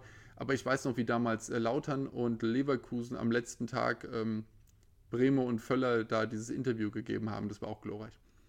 Auch wieder so ein Moment, den man so aus irgendeinem Grund im Kopf hat und äh, man guckt sich das an äh, aber die Eintracht ist sowas von verdient abgestiegen. Aber meine Güte, sind die verdient abgestiegen. Kann, kann man, boah. Äh, auf jeden Fall. Waren aber Gründungsmitglied. Bis dahin ununterbrochen dabei gewesen. Lautern ja auch. Köln hat es dann gerissen und ja jetzt den HSV. Und damit sind alle Gründungsmitglieder von der 63er Bundesliga fort. Ähm, jetzt sind ja nur noch eine Handvoll wieder zurück. Der Rest sind ja damals Zweitligamannschaften gewesen, wie ja Bayern München auch zum Beispiel, war ja auch äh, Zweitligamannschaft am Anfang. Das ist sowieso auch die ersten 16 Gründungsmitglieder der Bundesliga. Das war ja auch Vogelwild. Aber gut, ich meine, wie willst du sowas starten? Ich überlege mal jetzt, sie kriegen es ja auch immer noch nicht hin, irgendwie die dritte Liga sauber absteigen zu lassen und die Regionalligen anzukoppeln. Äh, also, wenn sowas nicht sauber funktioniert, dann brauche ich mich noch nicht drüber wundern, dass 63 vielleicht eine komische Auswahl mal getroffen worden ist. Und man hatte dann halt irgendwie äh, Saarbrücken dabei und man hat sich gedacht, warum eigentlich genau? Nichts gegen Saarbrücken, super Verein mit Sicherheit. Ähm, das ist übrigens auch so ein Punkt. Ich glaube, alle Vereine sind circa gleich gut man hatte vielleicht mal halt irgendwie einen Moment, wo man eine, äh, bessere, äh, ich meine, ja, Gladbach hatte halt in den 70ern ernsthaft eine gute Mannschaft. Aber äh, ist, ist halt auch, sagen wir mal, situationsbedingt mal. Das ist nicht nur äh, von einer Person dann abhängig gewesen oder von, von tollen Entscheidungen, die dieser Club getroffen hat. Äh, man hatte so seine Phasen, da war das gut. Andere Vereine haben vielleicht genauso alles richtig gemacht, hatten halt nicht die Leute zum Zeitpunkt. Ist trotzdem ein toller Verein. Ich finde viele Vereine außerordentlich sympathisch. Und ich freue mich für praktisch jeden Verein, der irgendwas auf die Beine stellt. Und ich denke mir, hey, guck mal, die haben was Schönes gemacht. Und äh, es gibt dann immer Fanfreundschaften, Fanfeindschaften. Also ich sage, ich weiß, es ist ein hochemotionales Thema. Aber ich freue mich einfach über das Konstrukt Fußball, dass das mittlerweile, aber ja auch damals schon, ernsthaft, da sitzen ein paar Jungs und kicken. Und am Ende redet eine Nation darüber, dass sie da gekickt haben. Natürlich zur Ablenkung, von den Sorgen vielleicht des Alltags oder der Langweile oder weil man selbst gerne Fußball spielt, dann will man gucken, die Jungs, die das professionell machen, was machen ihnen so. Aber danach wird darüber geredet, dass andere Leute Fußball gespielt haben. Ich finde das hochspannend. Und dass ich mir Gedanken darüber mache, wie vor 30 Jahren der Fußball war, ähm, obwohl ich da nie mitgewirkt habe und ich einfach nur hin und wieder im Stadion war und mein Fähnchen gesprungen habe. Aber trotzdem hat man ganz klare ähm, äh, Erinnerungen, Emotionen zu diesen Momenten. Ich finde es hochverblüffend. Findet ihr nicht auch? Hochverblüffend. Hm. Dann habe ich mir natürlich damals unglaublich gerne noch Ajax angeguckt. Äh, Van Raal war ja ähm, bei Ajax damals. Und äh, die haben tollen Fußball gespielt. Den habe ich gerne angeguckt. Und damals waren ja auch so Namen wie Barcelona. Das war ja was Abgefahrenes es gab ja halt noch nicht die Champions League mit der ständigen Übertragung. Es waren viel weniger Spiele. Es gab diese, diese ganze Durchmischung nicht. Es gab ja auch nicht die Online-Medien. Es gab die sozialen Netzwerke nicht, damit man sehen konnte, welcher Star welche Frisur an welchem Tag hat. Das war ja sowas weit weg. Und noch abgefahrener muss gewesen sein, dass in den 70ern Netzer oder sowas ähm, äh, gewechselt ist nach Spanien. Das war ja natürlich dann, ähm, das muss ja nochmal eine ganz, ganz andere Nummer gewesen sein. Dass man da einfach hinwechselt und weg ist auf einmal. Und die waren ja dann äh, Superstars für ihr Ding, obwohl es in den 70ern immer noch ein anderes Level war, aber trotzdem, die waren abgehoben, galaktisch und weg. Und das, ähm, dass diese Romantik dahinter fehlt mir so ein klein wenig, muss ich sagen. Dafür hatte man aber auch, wegen Bossmann, komme ich ja nochmal drauf, ähm, natürlich Spieler, die sehr, sehr lange vereinstreu gewesen sind. Ich meine, nehmen wir doch mal unseren ewigen Charlie bei uns, Charlie Körbel, über 600 Spiele, ähm, alle bei einem Verein, ähm, Rekordspieler in Rekordzeit, würde ich sagen. Und genau das, ähm, das, das, das Gleiche hat man halt bei relativ vielen äh, Spielern noch gehabt. Und natürlich, wenn man nicht den Hebel hat, dass man irgendwie bei einem Dreijahresvertrag äh, sagen kann, nach dem ersten Jahr schon, ähm, ja, nächstes Jahr ist ja dann der Vertrag nur noch ein Jahr lang, dann kann ich ja jetzt schon mal langsam anfangen, mal ein bisschen hier ähm, äh, die Stellschrauben äh, zu setzen und mal festzuziehen und mal ein bisschen Hebel anzubringen und dann muss es hier nochmal ein Handgeld geben und hier eine vorzeitige Fünfjahresverlängerung und festgelegte Ablösesumme und diesen ganzen Käse. Und ich glaube, Gott, wo habe ich das mal gelesen? Oh, jetzt wird es vage hier. Also wenn ihr dachtet, bisher ist Halbwissen, Obacht, jetzt kommt Achtelwissen. Ähm, ich glaube, der Bruchhagen hatte, als er bei Hamburg dann wieder war, also er war dann bei uns und hat wirklich ernsthaft aufgeräumt in, in dem Saustall, ähm, war dann wieder bei Hamburg und dann hat er, glaube ich, nochmal über Bossmann und über Ablösen und solche Sachen gesprochen. Und da hat er ja nochmal kurz erklärt, wie es vorher war, ähm, wie man vor Bossmann irgendwie ein bisschen was verhindern konnte. Ich glaube, da gab es so irgendeinen Hebel, auch mit dem Gehalt, was man gezahlt hat. Und dann gab es Multiplikatoren oder irgend sowas. Und dann konnte der abgebende Verein äh, sich schon noch wehren gegen Ablöseversuche von anderen Vereinen. Glaube ich. Obacht, böses Sechzehntelwissen. Ähm, das würde ich gerne mal, falls es einer von euch weiß, Link unten bitte rein zu irgendeiner Quelle. Ich würde es mir gerne mal durchlesen, wie genau das äh, Ablösesystem vor Bossmann funktioniert hat. Ob es da Regeln gab oder ob einfach ein Verein Vogelwild gesagt hat, was los war und was er an Geld haben wollte. Das würde mich interessieren. Ähm, ja. Ich, ich meine, es gab ja damals schon hohe Ablösen. Also ich meine, die, die, die, die, die ähm, romantische Vorstellung, dass damals eine Chancengleichheit geherrscht haben könnte, die würde ich mal sagen, können wir, können wir backen. Wer am meisten Geld hatte, hatte immer noch die besten Möglichkeiten. Aber ich glaube, es gab eine größere Verbundenheit. Ich glaube, die Bundesliga-Vereine äh, wollten ja auch, oder der DFB oder wer auch immer damals, gegen das Bossmann-Urteil angehen, damit, dass man gesagt hat, ähm, dadurch wird, werden die, die, wird die Macht beim Spieler zu groß und die Vereine verlieren sehr viele ihrer eigenen Spieler und dadurch verliert der Zuschauer den, ähm, den, den regionalen Verbund und äh, die Tradition, ähm, äh, also halt die, diesen Traditionsglauben in seinem Verein, wenn die ganze Zeit quasi Söldner da sind. Und da wurde ja auch die Ausländerregel aufgeweicht. Ähm, mittlerweile ist die, glaube ich, komplett gekickt, oder? Gibt es noch eine Ausländerregel? Ich glaube nicht mehr, oder? Nee. Es gab ja dann eine Zeit lang, dass so viele EU-Ausländer, wie man wollte, spielen konnte. Und dann jetzt, glaube ich, dürfen, darf spielen, wer will. Und ich, ich weiß nicht, das mit dieser Tradition ist ja sowieso ein, ein schwieriges Thema, weil es ja keine Regel für Tradition gibt, die entsteht. Und dann ist sie da. Und natürlich ist der, der ein Jahr länger da ist, hat mehr Tradition als der, der ein Jahr später gekommen ist. Was willst du tun? Ähm, ändert für mich meistens nichts an der Spielweise. Aber natürlich gibt es mal solche äh, Vereine wie jetzt Karlsruhe damals, die, die, die einen Talenteschwung hatten eine ganze Zeit. Äh, die wurden auch trotzdem ausverkauft damals. Also ich meine, die, die Talente sind schon immer zu den großen Mannschaften dann irgendwann rüber gewechselt, wenn sie gemerkt haben, dass sie in ihrem Kreis bei sich ähm, nicht die Mannschaft aufbauen konnten, mit der sie dauerhaft gewinnen. Und natürlich ist dann Matthäus von Gladbach zu Bayern gewechselt. Äh, das, das, äh, und von Karlsruhe sind die, sind die Jungs dann auch nach, äh, zu Bayern rüber gewechselt. Da hatten sie ähm, Chancen, was zu gewinnen und das haben sie dann ja auch getan. Also das, äh, als Sportler kann ich sehr, sehr viel nachvollziehen, was los ist. Gleichzeitig hat man natürlich so eine Sache, wenn man das möchte, kann man natürlich ewig werden bei einem Verein. Wie der Charlie Körbel dann äh, bei der Eintracht. Oder für mich ist auch zum Beispiel ein Uwe Bein, ähm, ist, ist für mich ein, äh, ewig bei der Eintracht gewesen. Aber im Endeffekt waren es, glaube ich, nur fünf oder sechs Jahre. Aber es waren halt die letzten Jahre. Er war dann da, es war sehr erfolgreich und dann hat er seine äh, Karriere beendet bei der Eintracht und damit hat es gepasst, auch wenn er vorher bei, weiß ich nicht, vier, fünf anderen Vereinen war und auch immer nur alle drei, vier Jahre oder sowas gewechselt ist. Also ganz normal, wie es heute auch einer machen würde. Ähm, trotzdem habe ich das komplett subjektive Gefühl, er war lang bei der Eintracht. Weil es für mich halt prägende Jahre waren. Und ich meine jetzt mal ganz ehrlich, wenn Uwe Bein da einen steilen Pass gespielt hat, in die Tiefe des Raums ähm, und Jeboa den versenkt hat, gab es was Großartigeres. Also für Frankfurter. Ich glaube nicht. Das war sensationell. Und ich bin mir auch eigentlich in dieser einen Saison sicher, ähm, hätten sie Jeboa nicht zusammengetreten, ähm, dass der nah an die 40 gekommen wäre vom Gerd. Also ihm hätte ich es tatsächlich mal zuge... Lewandowski kann man es auch mal zutrauen, aber, so, aber damals habe ich gedacht, der, der, ähm, der Jeboa könnte es schaffen. Der hat einfach alles versenkt, was da war.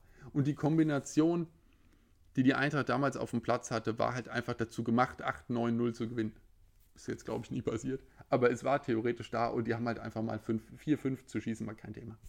Und es stand halt vorne der gute Anthony und der hat die Dinger reingebolzt. Sensationell. Ist er dann auf die Insel auch gewechselt? Hamburg und dann auf die Insel. Irgendwas war so ein Zwischenschritt. Und äh, da hat er ja auch noch großartige Tore geschossen.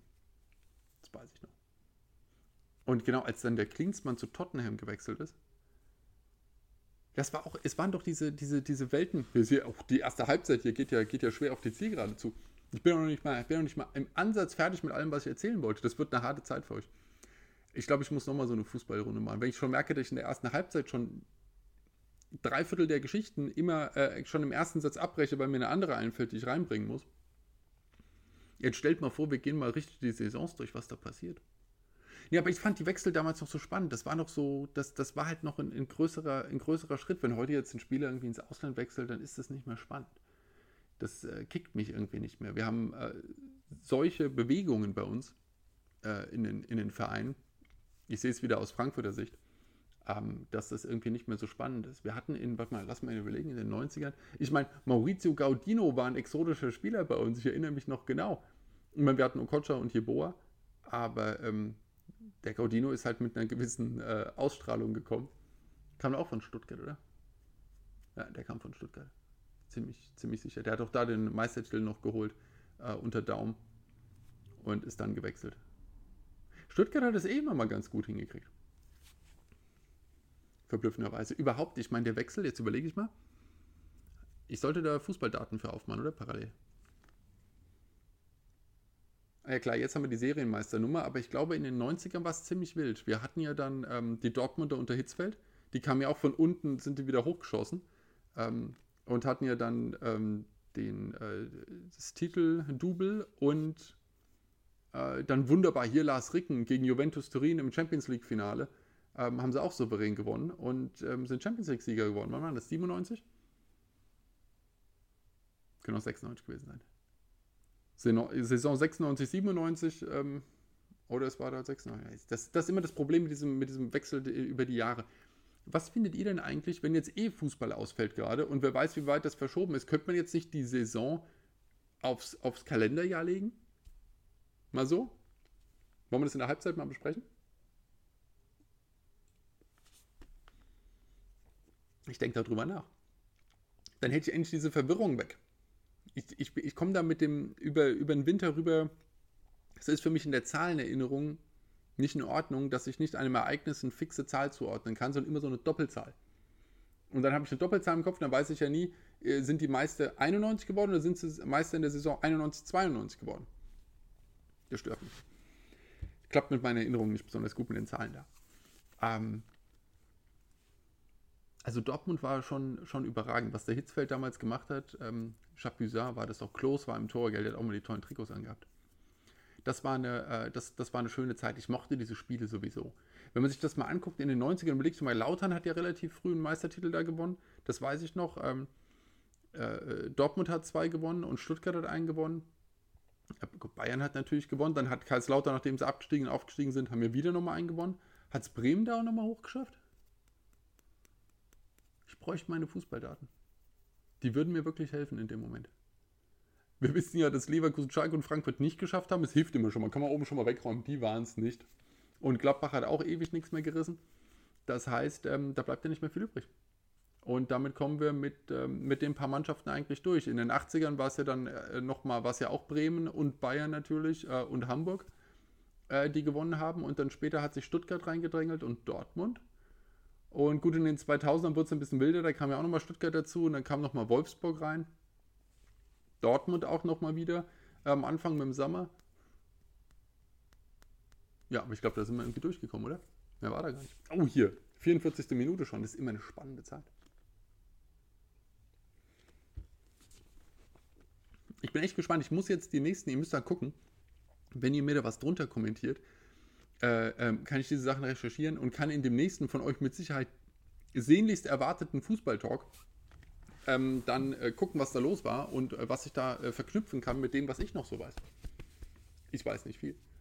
Ähm, und das wird dann spannend, da kann ich dann was zusammenhangeln. Und dann nehme ich mir vielleicht die Fußballdaten dazu. Und vielleicht nehme ich mir auch mal noch einen Stargast noch mit ins Gespräch. Kann man hier unten noch, nee, da ist die Werbung, hier oben noch ein Gesicht einblenden.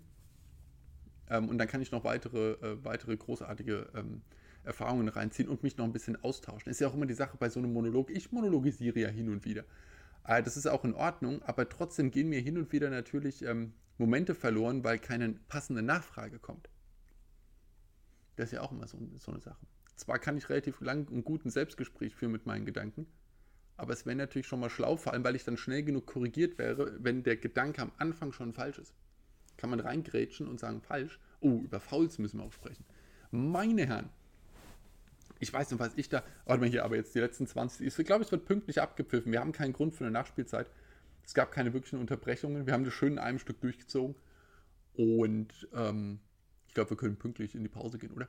Richtig, hier 53, 54, 55. Wir sind auf den. Die kicken sich jetzt nur noch hier irgendwie im Mittelfeld den Ball zu. Das ist eigentlich gegessen. So ab für 45 Minuten, sensationell. Äh, das haben wir gemacht. Äh, stopp. Und äh, genau, und jetzt können wir das teilen ähm, und weg äh, und äh, wir machen weiter. Hervorragend. So. Ähm,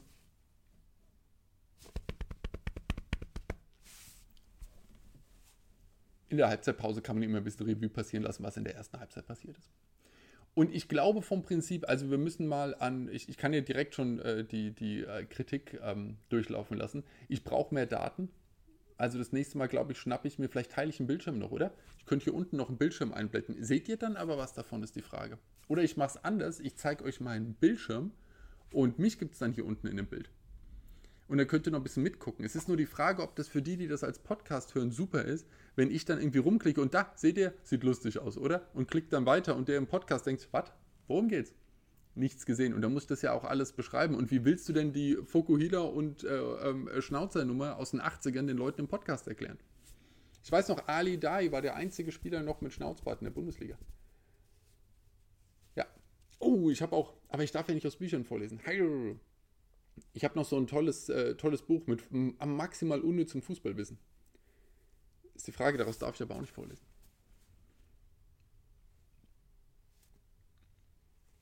Ich regeneriere mich noch ein bisschen. Aber ich glaube, ich brauche keine lange Pause, oder? Ich frage mich ja eh mit der Halbzeitpause, man kann da mal Chips holen und so weiter. Das ist ja auch ist ja bei Live-Spielen natürlich immer so ein gewisses, na klar gibt es jetzt die Rekorder, aber man möchte die Gleichzeitigkeit haben dass man ähm, ja nur in der Pause irgendwie sich äh, Nachschub holen kann. Ich würde jetzt auch gerne ein paar Chips essen, aber ich glaube, es wäre unschön für euch. Aber das wäre natürlich für mich jetzt klasse, weil beim Fußball äh, futtern ist, ein, ist, für mich ein ganz wichtiges Erlebnis. Im Stadion gab es natürlich äh, eine gute Bratwurst und es gab Popcorn und es gab Apfelwein. Ähm, und jetzt stehst du hier irgendwie und ich habe mein ähm, österreichisches Erfrischungsgetränk und ähm, habe hier meine Tasse, aus der alles besser schmeckt. Aber es ist irgendwie nicht ganz das gleiche, muss ich sagen. Wie ist eigentlich mit dem Ton? Ich bin gespannt, wie es mit dem Ton ist. Sehr gespannt. Ich habe mich genug ausgeruht, oder? Kommt, zweite Halbzeit, los geht's. Warte, Moment, kurz eingestellt, damit ich weiß, wo wir sind. Und los geht's. Anpfiff, es wird, es wird spannend. Halbzeit wird völlig überschätzt. Äh, genau, Fouls. Passt mal auf, was da an Fouls los war. Ich weiß noch, dass ich habe, also wirklich bei manchen Fouls, die ich da im Stadion gesehen habe in, in den frühen 90ern, habe ich gedacht, der wird nie wieder laufen. Und dann gab es aber eine tüchtige Ermahnung vom Schiedsrichter. Wenn ein bisschen Blut durch irgendwie die, die, die aus den Schuhen da so raus, haben wir gesagt, okay, gut, gelb, meinetwegen. Rot gab es, wenn der Stein irgendeinem halt einen draufgebrezelt hat. Dann gab es halt auch mal rot. Aber ansonsten konntest du eigentlich machen, was du wolltest. Das war ein Geniete und also ein äh, Blutgrätsche hatte noch ihren Sinn. Ja, das, die hieß nicht so, weil man sich ausgedacht hatte. Und das hat sich durchaus ein bisschen äh, ein, ein, bisschen, bisschen verändert. Ich weiß, also ich weiß es nicht mehr, aber die Erzählung, ich meine, Grabowski 80 äh, zusammengetreten. Wie viel Absicht dahinter war, ich glaube, die Absicht, dass man die Karriere jemand, äh, eines Spielers beenden wollte, äh, würde ich jetzt nie ähm, unterstellen, wobei es da doch, ähm, wie ist der Schlechter in, in Spanien? Ah, wo sind die Fußballdaten? Goicochea war der Torwart von Argentinien im, im, im Finale. Der hieß irgendwie anders. Ich krieg's nicht hin. Also der Schlechter, ähm, was der Schlechter von Madrid? War vielleicht eine geschichtliche Person. ich will jetzt nicht zusammenwissen, aber es gab einen Typ, einen, einen, einen, spanischen Spieler, der hieß der Schlechter, der hat irgendwie vier oder fünf Leute in, in Invalidentum geschickt. Und ich glaube, der hat hin und wieder mal Geld gesehen. Ja, aber sonst nichts. Das war schon, das war schon hart. Ich meine, mittlerweile gibt es rote Karten für wenig. Aber ich denke mir natürlich, wenn man diese Fernsehbilder hat, vor allem die verlangsamten Fernsehbilder, das sieht halt auch immer auch garstig aus, was die Jungs da machen nicht immer Absicht, aber manchmal halt auch einfach dieses, das ist doch schön, billigend in Kauf nehmen. Ich liebe diese Formulierung, wenn die dann danach sitzen in irgendeiner Fußballschwafelrunde, da hat er die Verletzung billigend in Kauf genommen. Er denkt, der Holzkopf hatte 800 Adrenalin-Intos, hat null nachgedacht, hat da einen Ball gesehen und da einen Gegner hat gedacht, will ich haben. Er hat billigend in Kauf genommen. Aber gut, es ist richtig natürlich, dass die ihre Reflexe so trainieren sollen, dass der andere vielleicht am nächsten Tag noch gehen kann. Ist richtig. Aber ähm, ich finde die Formulierung so schön, als, als wäre da irgendwie ein Verstand am Werk. großartig. Obwohl, zum Thema Verstand am Werk, ähm, die Interviews mit den Spielern haben ja durch viele PR-Strategen durchaus äh, an Charme gewonnen.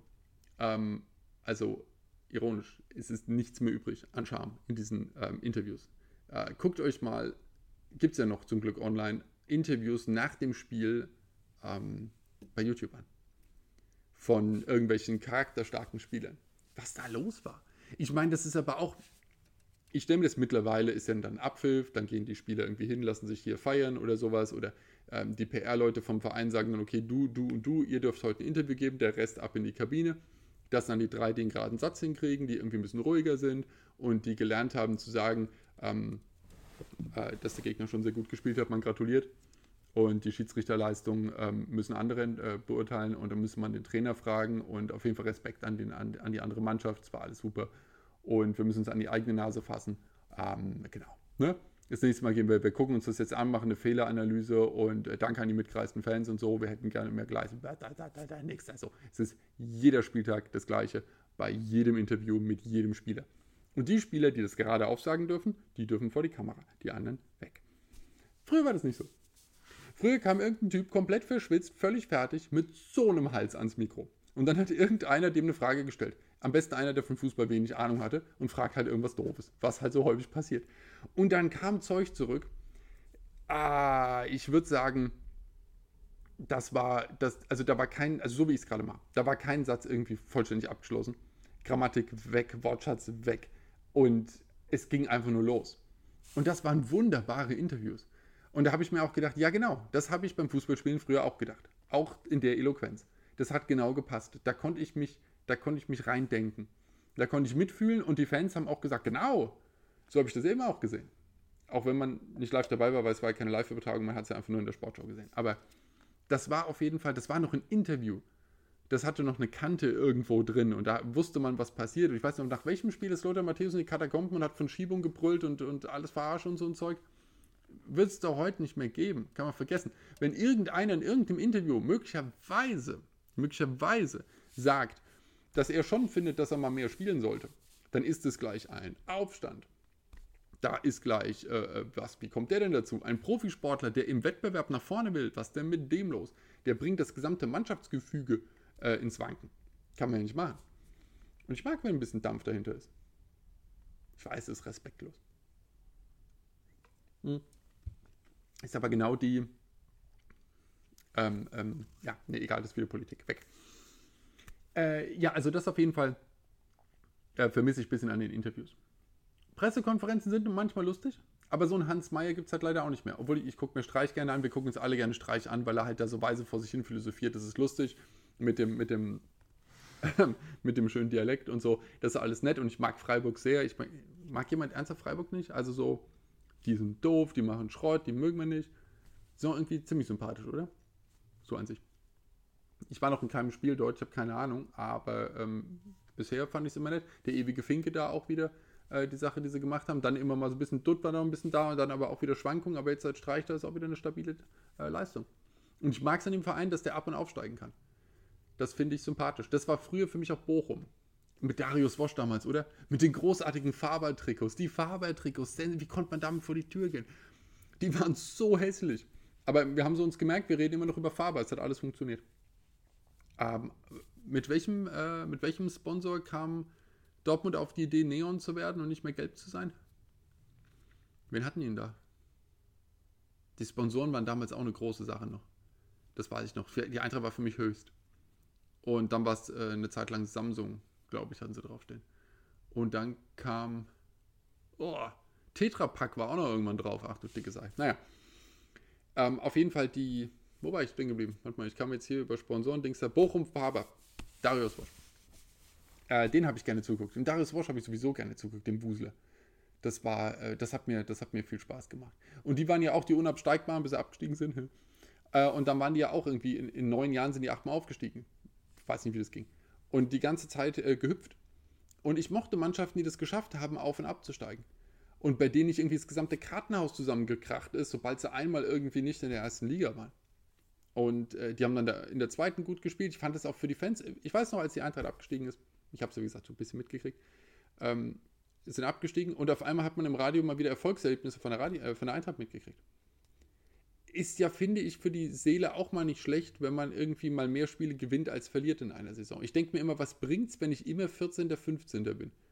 Dann bin ich irgendwie immer Kanonenfutter und äh, vielleicht gewinne ich mal gegen anderen äh, in irgendeinem Abstiegsduell, sonst was. Klar kommt ein großer Verein, ähm, die ganzen Europacup-Teilnehmer kommen mal ins eigene Stadion, man sieht die, aber Herrschaftszeiten, also äh, da, da, in der zweiten Liga sind ja jetzt, ist ja jetzt auch nicht nur Hinz und Kunst da am Start. Das sind ja schon gescheite Mannschaften, die das sind. Guckt mal in die zweite Liga, wer da alles unterwegs ist. Das sind ja große Mannschaften. Und äh, wir haben eine Weltklasse zweite Liga, finde ich. Im Vergleich jetzt mal zu vielen anderen Ländern, wo man sich guckt, was bei denen in der zweiten Liga los ist. Unsere zweite Liga finde ich ganz hervorragend. Und äh, vom Zuschauerschnitt und sowas mal abgesehen, da ist Deutschland ja sowieso absurd. Aber die, ähm, ich finde, da wird ein gescheiter Fußball gespielt. Und den gucke ich mir auch gerne an. Und so eine Zweitliga-Konferenz, auch wenn deren Spieltag noch weiter auseinandergerupft ist, äh, finde ich, ist eine attraktive Sache.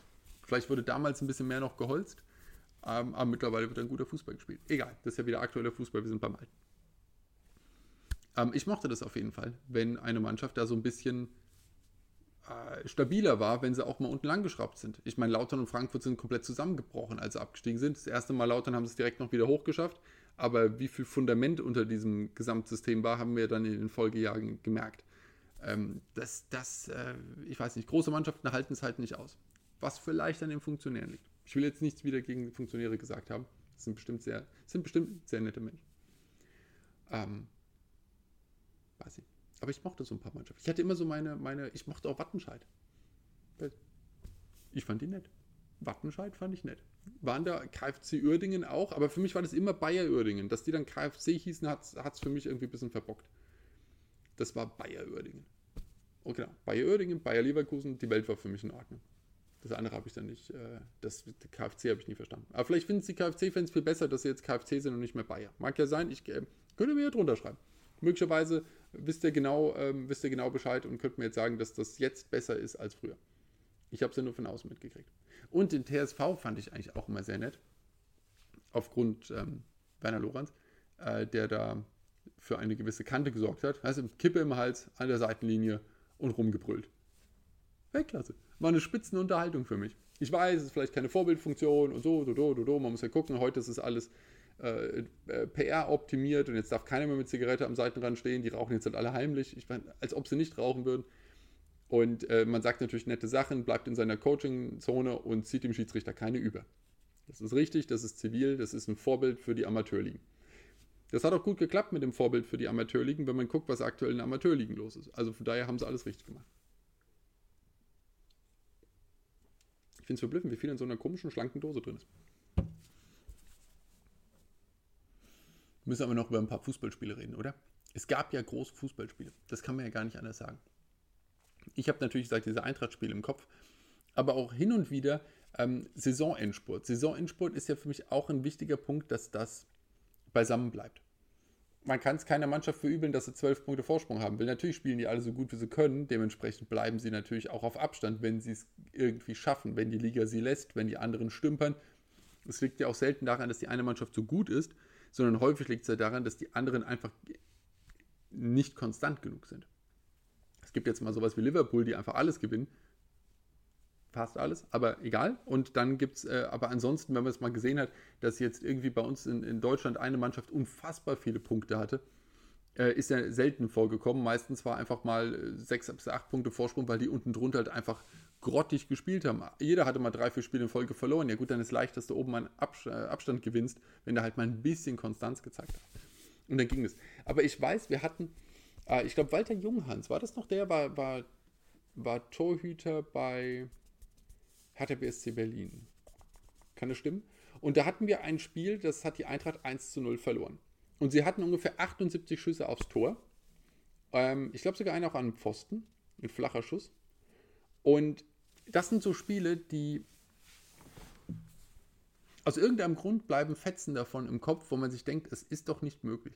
Ich weiß jetzt gar nicht, äh, das ist bei Aus der jüngeren äh, Zeit habe ich natürlich viel mehr Erinnerungen, aber das ist halt einfach nur, weil es noch nicht so lange her ist. Aber ich frage mich immer, warum das Gedächtnis selektiv manche Spiele dann behält. Es gab damals wahrscheinlich großartige Torfestivals, einfach Sachen, wo man mit der Zunge schnalzen konnte. Alles war großartig und davon habe ich mir wenig gemerkt, sondern irgend so ein doofes 0 zu 1. Und da frage ich mich doch, was los ist.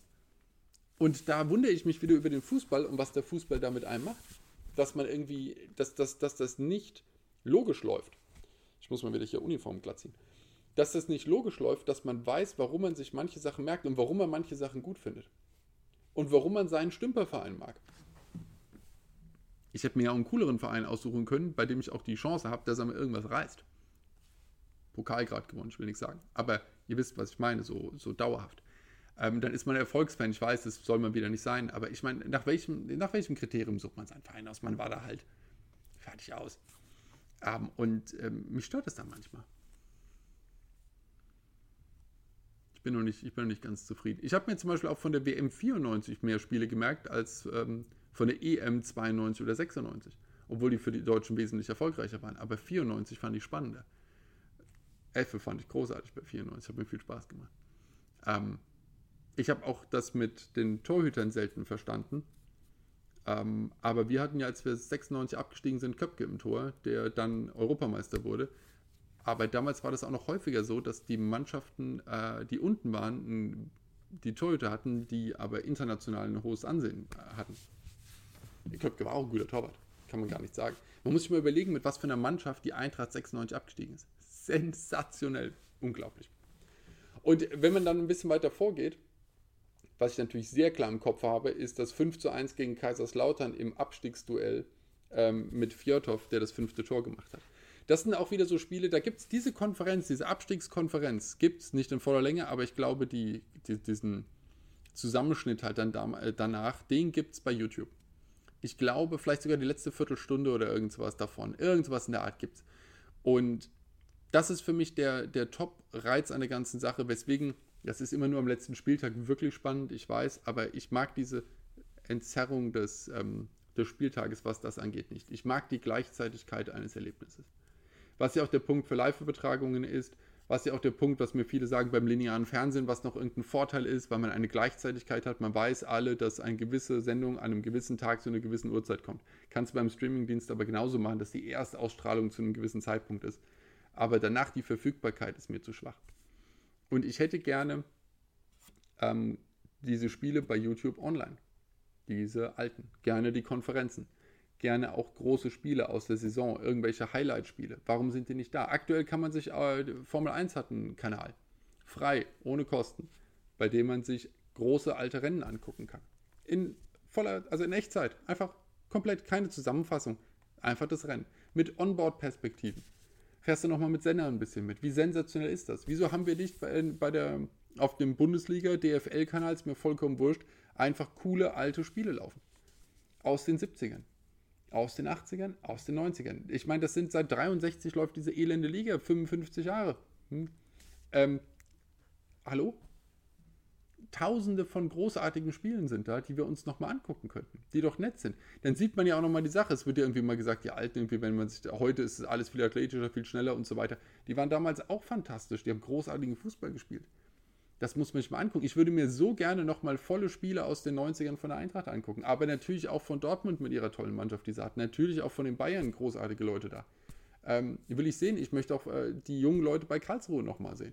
Freiburg hatte damals ähm, unglaublich, äh, unglaublich tolle Jahre. Die hatten ja immer das Problem, Freiburg, wenn sie einmal oben waren, äh, danach hatten sie einen Ausverkauf und dann nächstes Jahr sind sie gerne abgestiegen, hatten parallel noch die UEFA-Cup-Belastung. Ähm, Klassiker das ist immer so ein Thema, aber mit Rudolfo Cardoso war das doch, genau. Ja? Und ähm, Jens Todd und so, das war doch die Zeit. Da waren die doch auch, was waren die da? Vierter? Dritter? Ah, Fußballdaten wieder nicht da. Die waren auf jeden Fall richtig, richtig gut in dem Jahr. Und aus dem Jahr würde ich mir gerne nochmal so ein äh, Spiel angucken. Was sie da gemacht haben. Haben die da nicht auch die Bayern weggeräumt bei sich im Stadion? Ich glaube schon.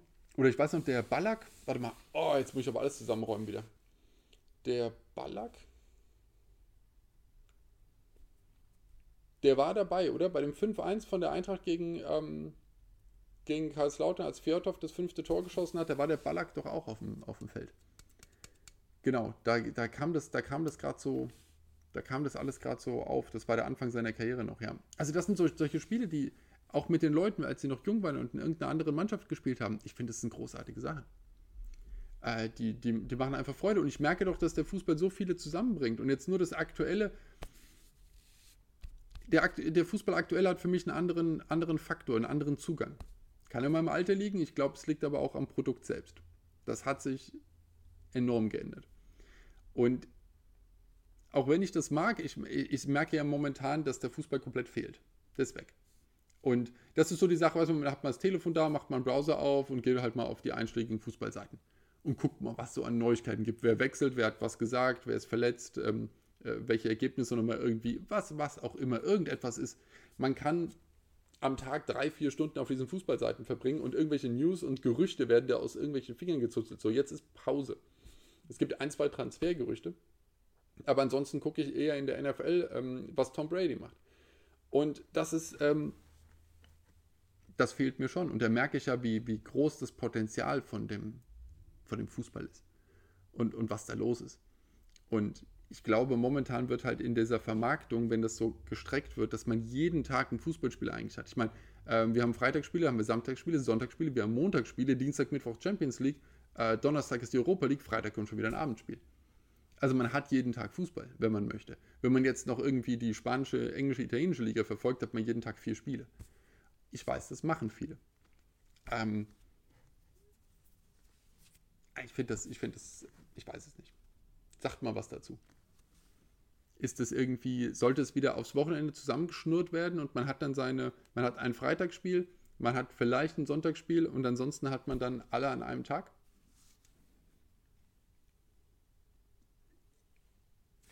Ich denke ja auch, ich habe es ja kurz in der Halbzeit, das war eine wichtige Halbzeit, in der Halbzeit angesprochen, da ich mir nicht sicher bin über das Kalenderjahr äh, mit dem Fußball. Ich fände es eigentlich tatsächlich aus verschiedenen Gründen gut, wenn über den Sommer gespielt wird. Hat Vor- und Nachteile. Ich glaube aber nicht, dass es eine Schwarz-Weiß-Entscheidung ist, sondern dass es relativ nah beieinander ist und es ist sehr viel grau. Ähm, ich mag den Fußball im Winter nicht. Ich gucke ihn auch nicht gerne an. Ich finde die Fußballspiele im Winter nicht besonders attraktiv. Die Plätze sind nicht in dem besten Zustand, dementsprechend funktioniert bei unserer hohen aktuellen Fußballgeschwindigkeit ähm, die Passgenauigkeit nicht und es ist ein Gebolze. Dazu sieht man, dass alle frieren im Stadion. Die Spieler selbst sind irgendwie heiß gelaufen, aber trotzdem Torhüter versuchen da irgendwie hin und her zu hüppen, um sich äh, fit zu halten. Es ist einfach nicht, ich, ich, ich habe Mitleid, ich finde es nicht schön. Es gefällt mir nicht. Und vor allem will ich auch nicht raus und mir irgendwie beim Training was mit angucken oder sonst irgendetwas. Äh, ich nehme auch an, es ist für die Gelenke nicht besonders toll auf dem komischen Boden. Ich weiß alles mit, mit Rasenheizung, aber trotzdem, es läuft sich nicht so rund. Es gefällt mir nicht. Und ich will auch nicht wie in England das haben mit dem Boxing Day, dass man da über die Feiertage spielt. Ich denke, man könnte da doch wunderbar eine schöne Winterpause reinbolzen. So eine richtige Winterpause. Wenn wir jetzt eh die großen ähm, Turniere haben wir doch jetzt in, in irgendwelchen Regionen, ähm, wo dann im Winter am besten gespielt, weil es im Sommer zu heiß ist, kann man da doch super die, die großen Sachen abfeiern. In, wir haben auch in Deutschland mittlerweile Stadien, die kann man komplett zumachen, da kann man auch irgendwelche Turniere abhalten, wenn man denn dringend welche braucht. Und dann können wir schön, wenn es ein bisschen netter wird, so jetzt so im März, kann man dann wieder starten. Da hat man auch noch ein, zwei schlechte Tage für die, die unbedingt Schnee sehen wollen. Irgendwo wird es schneien und da hast du deinen Schnee, hast du deinen roten Ball, super. Und dann spielen wir über die gesamte schöne Jahreszeit bis in den goldenen Herbst hinein. Man kann in der Mitte ein bisschen Pause machen. Die Fußballer haben genug Geld, um ihren Urlaub dann irgendwo im Winter an der schönen Gegend zu machen. Und die Familien können vielleicht auch mal in den Sommerferien, können die äh, Kinder zu irgendeinem Fußballcamp gehen, äh, wo auch noch wirklich aktiv gespielt wird. Man kann in die Stadien mal gehen. Äh, es ist alles nett es ist brüllenheiß, man hat das Fußballerlebnis, wie es halt so ist. Und dann gibt es halt ein paar Hitzespiele, wo man dann halt Pausen macht zwischendurch und so weiter und so fort. Aber ich gucke mir deswegen Spiele in Freiburg so gerne an, weil es da so häufig sonnig ist. Dieses Dreisamstadion sieht einfach, wie heißt es mittlerweile? Keine Ahnung. Das Dreisamstadion sieht einfach schön aus.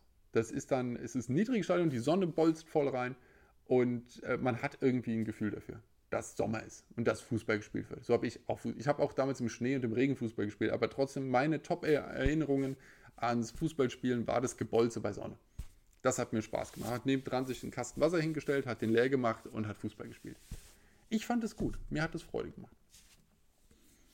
Und ich würde es gerne übers Jahr ziehen. Man hat vielleicht ein bisschen weniger Pause. Hat die Frage, wie man die ganzen internationalen Wettbewerbe noch gut einflechten kann, damit das alles funktioniert. Blödsinn wie Club-WM kommt dann weg. Und dann, ähm, dann geht das. Ich würde es gerne übers Kalenderjahr haben. Hätte ich Gaudi. Und ich denke manchmal darüber nach, ob wir nicht ähm, auch auf äh, 20 Vereine aufstocken sollten. Ich mag ja nämlich die Relegation nicht weil sie aus den fixen Abstiegsplätzen rausgeschnitten worden ist. Ich hätte eher die drei fix gelassen und den vierten in die Relegation geschickt, weil ich so traurig finde für den dritten in der zweiten Liga, dass der sich abgemüht hat und war super und spielt dann zwei Spiele gegen einen, der in der Bundesliga rumgedümpelt ist und sich am Ende vielleicht auf den drittletzten Platz gehievt hat. Ich als Frankfurter spreche da als quasi äh, Nutznießer der Situation. Äh, und äh, dann verliert da der andere Verein. Das finde ich einfach das finde ich nicht gerecht. Wenn du 34 Spieltage lang so gut warst, dass du Dritter in der zweiten Liga warst, gehst du hoch. Ende Gelände. Ich finde es dann eher, dass man dem vierten noch eine Chance geben sollte, gegen den 15. drüben zu spielen. Ja. Finde ich schon. Und man, ähm, wie gesagt, bei 20 Vereinen vielleicht drei fixe Absteiger, eine Relegation zum Beispiel. Frankfurt ist eh ein extremer Relegationsnutznießer. Waren sie ja damals auch in den 80ern schon mal echt wahnsinnig Glück gehabt. Ich finde das, find das System äh, ungerecht. Ich finde es wirklich ungerecht. Ähm, ich freue mich immer, wenn der aus der unteren Liga in der Relegation gewinnt. Aber ich glaube, jeder, oder? Gibt es irgendjemanden da? Oh Gott, ich weiß noch das Spiel. Was war denn das? Karlsruhe gegen Hamburg? Oh, meine Güte. Das war nicht okay. Das war, nicht, war für die Hamburg-Fans super, genauso wie es für die Eintracht-Fans super war, als sie gewonnen haben. Aber ich meine, die armen Karlsruhe. Äh, kannst du nicht machen. Nee, finde ich nicht gut. Jetzt sind wir schon wieder beim modernen Fußball. Arr, was soll ich denn tun? Ich, ich springe da die ganze Zeit hin und her, weil ich, äh, äh, weil man halt dann äh, doch irgendwie gedanklich immer mal weitergeht und weiter rutscht. Aber es macht nichts. Trotzdem finde ich, unterm Strich, hat mir der Fußball in den 90ern am meisten Gaudi gemacht. Ja, ich glaube ich glaub schon. Der war schon wild genug. Super waren natürlich auch die Trikots. Super weit, wenn die gelaufen sind, irgendwie immer das, noch drei Quadratmeter Stoff irgendwo, der da irgendwo rumgeflattert ist. Lustige Frisuren, super kurze Shorts. Und ja, es waren halt früher, die wurden dann ja, in den 80ern waren sie ja super, super, super kurz. Sie wurden ja dann immer länger. Aber es war auf jeden Fall viel zu viel Stoff um die alle rum. Viel zu viel Stoff. Ähm, noch keine abgefahrenen Fußballschuhe in, in 3000 Farben. Und der Schiedsrichter war, äh, war schwarz nicht irgendwie rosa, äh, grün, sonst irgendwas. Dann kamen am Anfang die Grünen dazu, oder wann war das? Okay, ich habe wieder keine Fußballdaten da, ich weiß es nicht. Ähm, das hatte, das einzig Bundesche waren die Torhüter. Die waren da mal, fingen natürlich an mit äh, den äh, Dortmundern, glaube ich, oder? Das waren so die, die ersten, die, die so völlig abgedrehte äh, Trikotfarben hatten.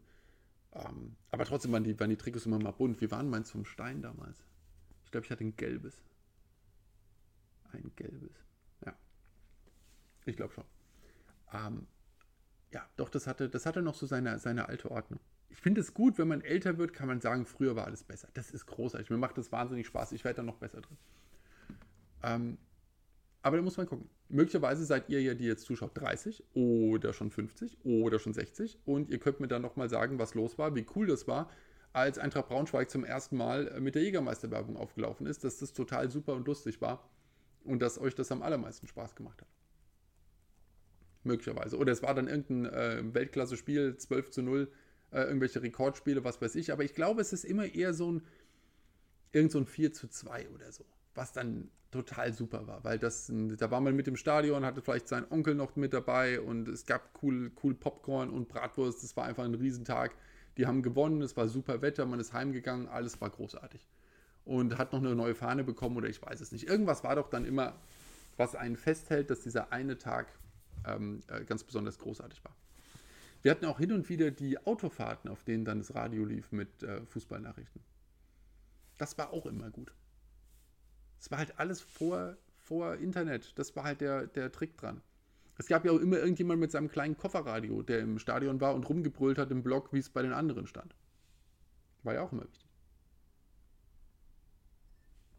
Und natürlich, oh Gott, das habe ich noch gar nicht angesprochen, die Drei-Punkte-Regelung. Ach du dickes Ei. Ich weiß ja immer noch nicht, ob ich sie mag. Ich habe mich mittlerweile dran gewöhnt, aber ähm, ich weiß noch, ich habe den Bundesliga Manager Professional gespielt Und da hat man ja auch noch die Ablöse, vor Bossmann natürlich, hat man noch die Ablöse. Beim Bundesliga-Manager Hattrick hat man auch noch die Entschädigung bekommen, wenn, äh, wenn ein Spieler nach Vertragsende gegangen ist. Sensationell. Und äh, da gab es noch die Zwei-Punkte-Regelung. Beim Hattrick, wenn man eine späte Version bekommen hat, hat man die Drei-Punkte-Regelung, ansonsten die Zwei-Punkte-Regelung drin. Und ich fand es immer fancy, wenn man dann die englische Liga angeguckt hat und die waren schon auf drei Punkte. Und äh, das war dann immer ganz wild. Konnte man gar nichts mit anfangen. Wo kamen die ganzen Punkte her? Und es, es, es hat mir aber irgendwie schon Freude gemacht, die Negativpunkte dazu zu sehen. Ich fand das schon praktisch. Ich fand das, ich fand das eigentlich gut. Da konnte man sehen, ob es ähm, auf einen Blick, ob es läuft oder ob es nicht läuft. So, it's gotta be 5 o'clock somewhere, würde ich sagen. Ähm, cheers. Ähm, bei euch glaube ich noch nicht. Warte mal, 15.30 wir haben eine Halbzeit gemacht, 16.15 dann hatten wir zwei, drei Minuten Pause, 16.20 jetzt haben wir fast eine halbe Stunde. Ja, fast, aber fast. Ja, stimmt, Schlussviertelstunde ist dann 5 Uhr. Gut, wir haben die Halbzeit ein bisschen verpennt. Also, weggelassen. Ähm, ja, da müsste das eigentlich klappen. Ach, das ist schon gut. Oder? Wieso ist Fußball so großartig? Ich komme da immer wieder drauf zurück. Ich glaube ja, es ist die Mannschaftssportgeschichte, aber dann hätte es ja auch Handball werden können bei uns. Ist vielleicht mit dem Punkt, dass man dotzen muss und so weiter ähm, äh, schwieriger. Kicken kannst du auch eine blöde Blechdose. Dotzen kannst du dir nicht besonders gut. Aber dass das auf diese Masse läuft und dass es auch mich, obwohl ich wirklich aus diesem, aus diesem Kindspielen und jugendlichen Spielen komplett raus bin, mich haben auch damals ähm, die Vereinsstruktur nicht interessiert. Jetzt sehe ich es ja als Konstrukt. Ich finde die, das Transfergehabe spannend. Ich finde die, die Systeme spannend, wie sich Vereine aufstellen. Ich finde die, äh, die, die Profi-Ausgliederungen und so weiter und manche als Aktiengesellschaften und ähm, manche mit Investoren und so weiter. Das finde ich momentan alles sehr, sehr spannend, äh, weil es halt viele Facetten hat. Ob es gut ist, ist was anderes, aber es ist spannend. Man kann viel drüber lesen. Ähm, das hätte ich damals auch gerne gemacht. Ich finde schade, dass ich das in den 80ern und 90ern nicht so mitverfolgen konnte, wie ich es jetzt aktuell kann. Und dass ich damals ja auch noch nicht die Informationsbreite hatte, sondern man musste sich auf zwei, drei Medien verlassen, die einem alles geben. Ansonsten hatte man ja keine Chance. Äh, das finde ich ein bisschen wenig, muss ich sagen. Weiß gar nicht. Aber sowieso, glaube ich, die 80er komplett wach erlebt zu haben, war eine echt gute Zeit.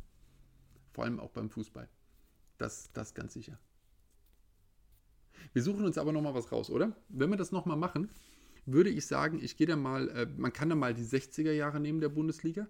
Ähm, da bin ich natürlich aus irgendeinem Grund ohne Erinnerungen, aber man kann äh, selbstverständlich noch von 54 mitgeschwappt dann äh, die Begeisterung nehmen.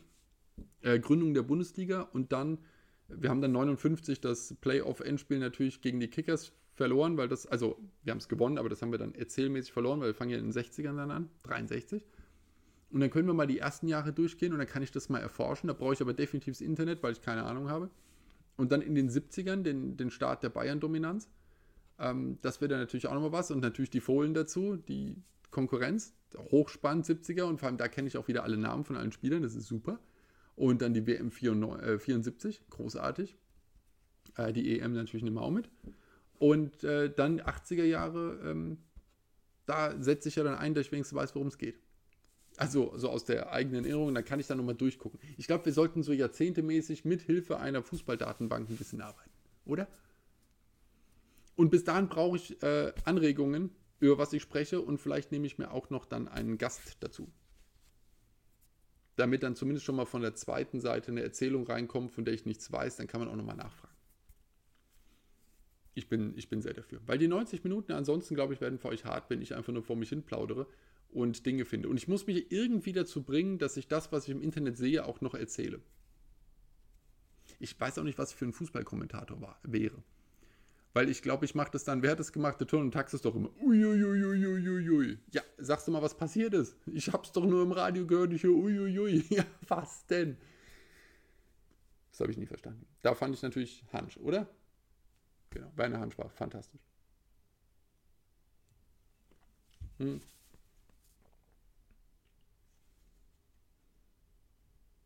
es ist eine, eine unglaubliche Faszination. Ich habe noch so viele ähm, Sachen gerade im Kopf, wenn ich über die ähm, über die Jahre, äh, also in den, in den 90ern nachdenke, die, die äh, 92, 93, 94, 95, vor allem diese Jahre.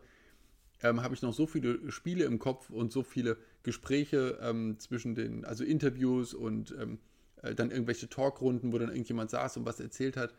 Und man, also ich damals noch, weil ich halt zu jung war, nicht begriffen habe, was wirklich alles dahinter steht, aber es wurde so viel drüber geredet, ähm, dass, dass das eine fantastische, unendliche Welt war.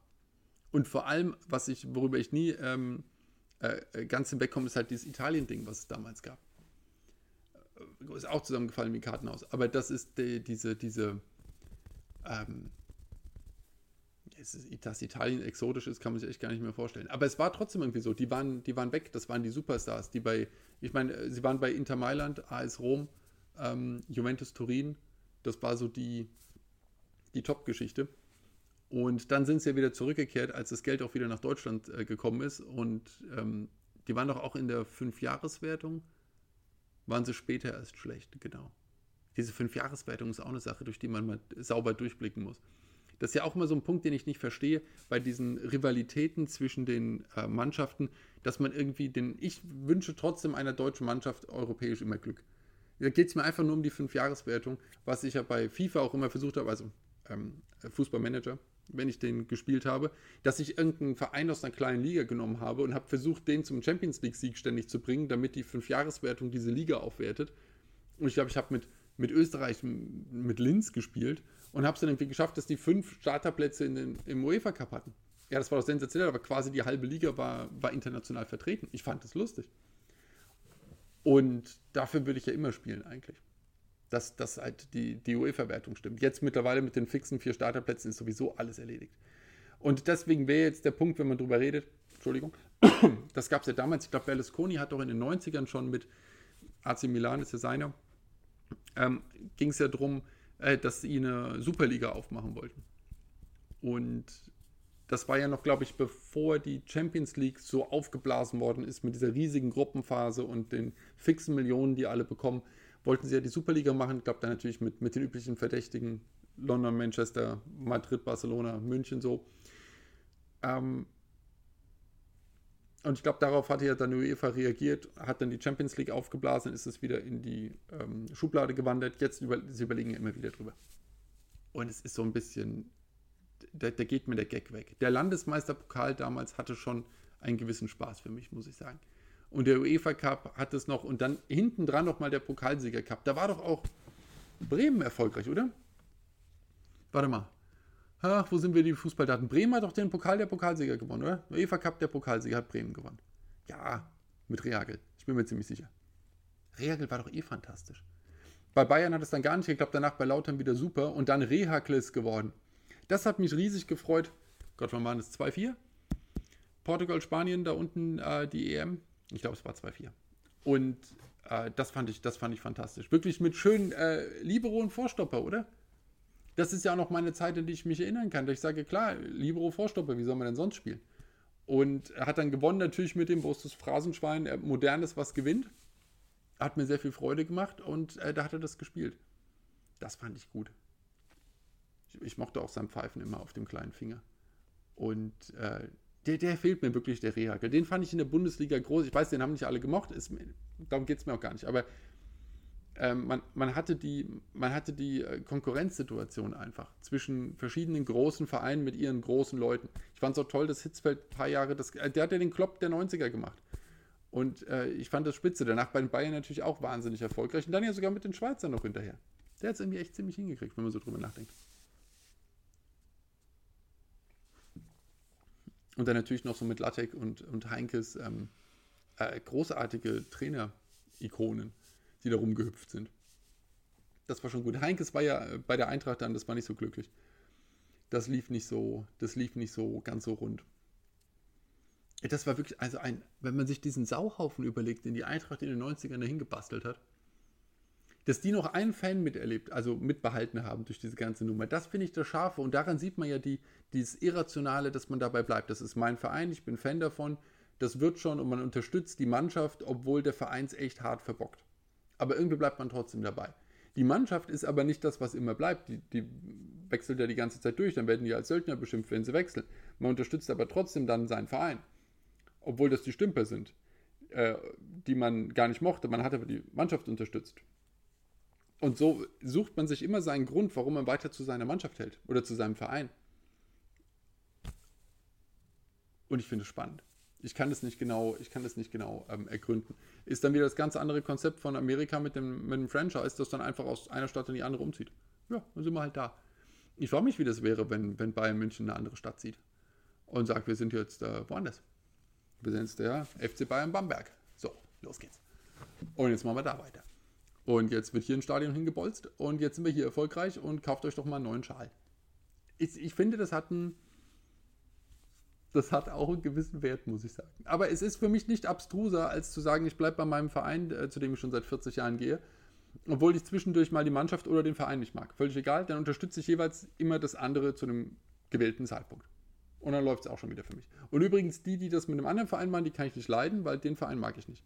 Aus Gründen, die nicht näher zu irgendwie darzustellen sind, aber ich mag die nicht. Da gab es bestimmt mal ein Spiel, wo die sich nicht gut aufgeführt haben. Oder es gab einen Transfer von einem Spieler, das war nicht in Ordnung. Und ähm, die Mutti von dem einen hat gesagt, die Mutti von dem anderen ist doof. Und deswegen gibt es hier eine Fanfeindschaft und das ist richtig so. Genau. Und zu dem anderen Verein haben wir eine Fanfreundschaft aus Gründen, die auch keiner weiß. Und ich finde das schön. Und das nimmt man dann ernst und dann geht man raus auf die Straße. Also das ist ein, ähm, ich werde da noch ein paar Mal drauf zurückkommen. Äh, dass ich das nicht, äh, dass ich das nicht ganz greifen kann. Aber das macht auch überhaupt nichts. Und das ist das Schöne. Ich will es auch gar nicht, äh, ähm, äh, man kann es natürlich sich ein bisschen, ist immer einfach, sich drüber lustig zu machen, weil man kann sich über alles lustig machen. Aber ich will es gar nicht verteufeln, ich finde es einfach nur so unterhaltsam. So hoch unterhaltsam. Ansonsten, das ist die gleiche Geschichte, wenn man jetzt über Schiedsrichterentscheidungen redet. Nicht über die aktuell mit VAR, fangen wir gar nicht erst an. Äh, sondern damals schon. Gab es ja auch. Und ich meine, wir sind mal in Rostock 92 zum Thema Schiedsrichterentscheidung. Aber natürlich muss da jemand äh, äh, daneben liegen.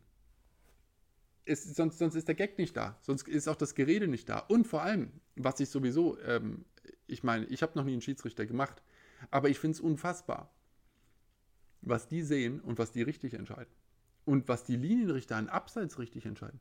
Ich würde drei Meter daneben liegen, aber volle Wäsche.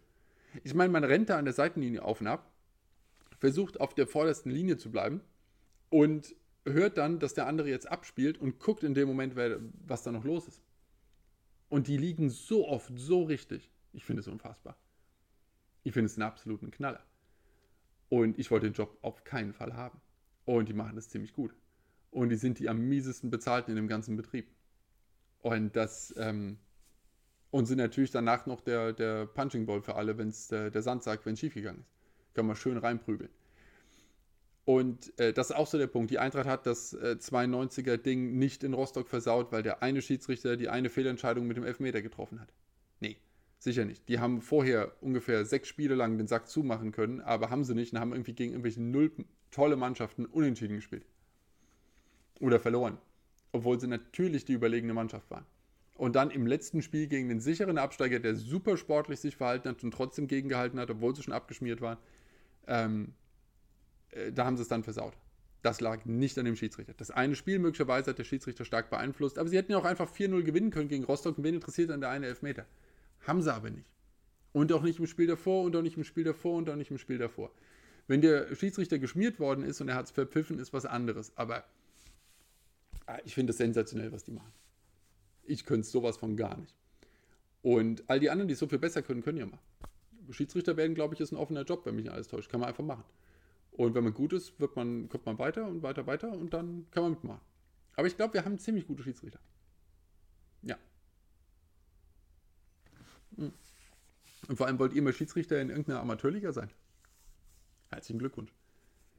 Ah. Ähm, ich sage nicht, dass die alle gut und unfehlbar sind, aber einer muss den Posten machen.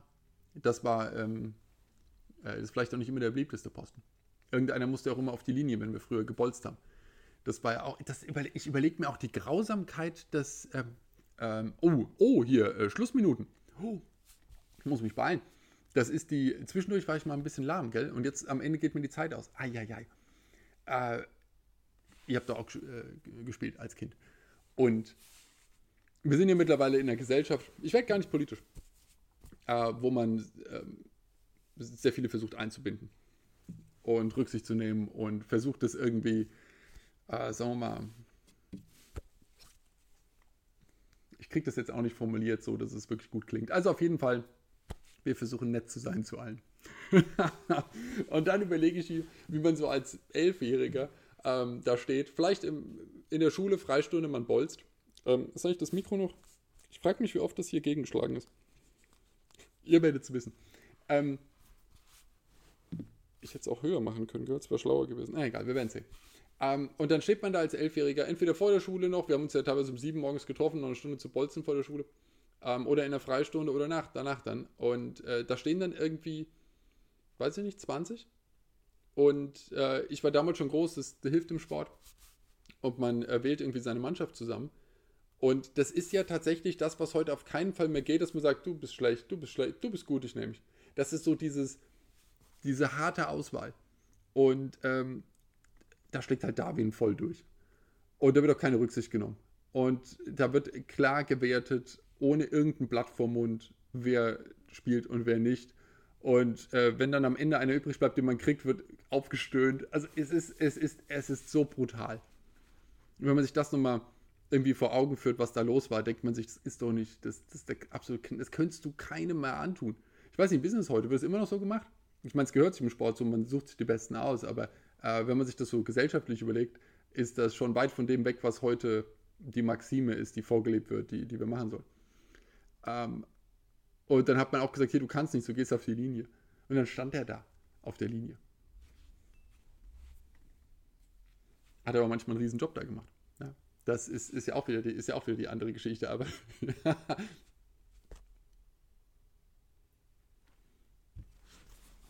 naja, aber ich habe gern, hab gern gespielt mit den Jungs. Und wir hatten auch Mädels dabei.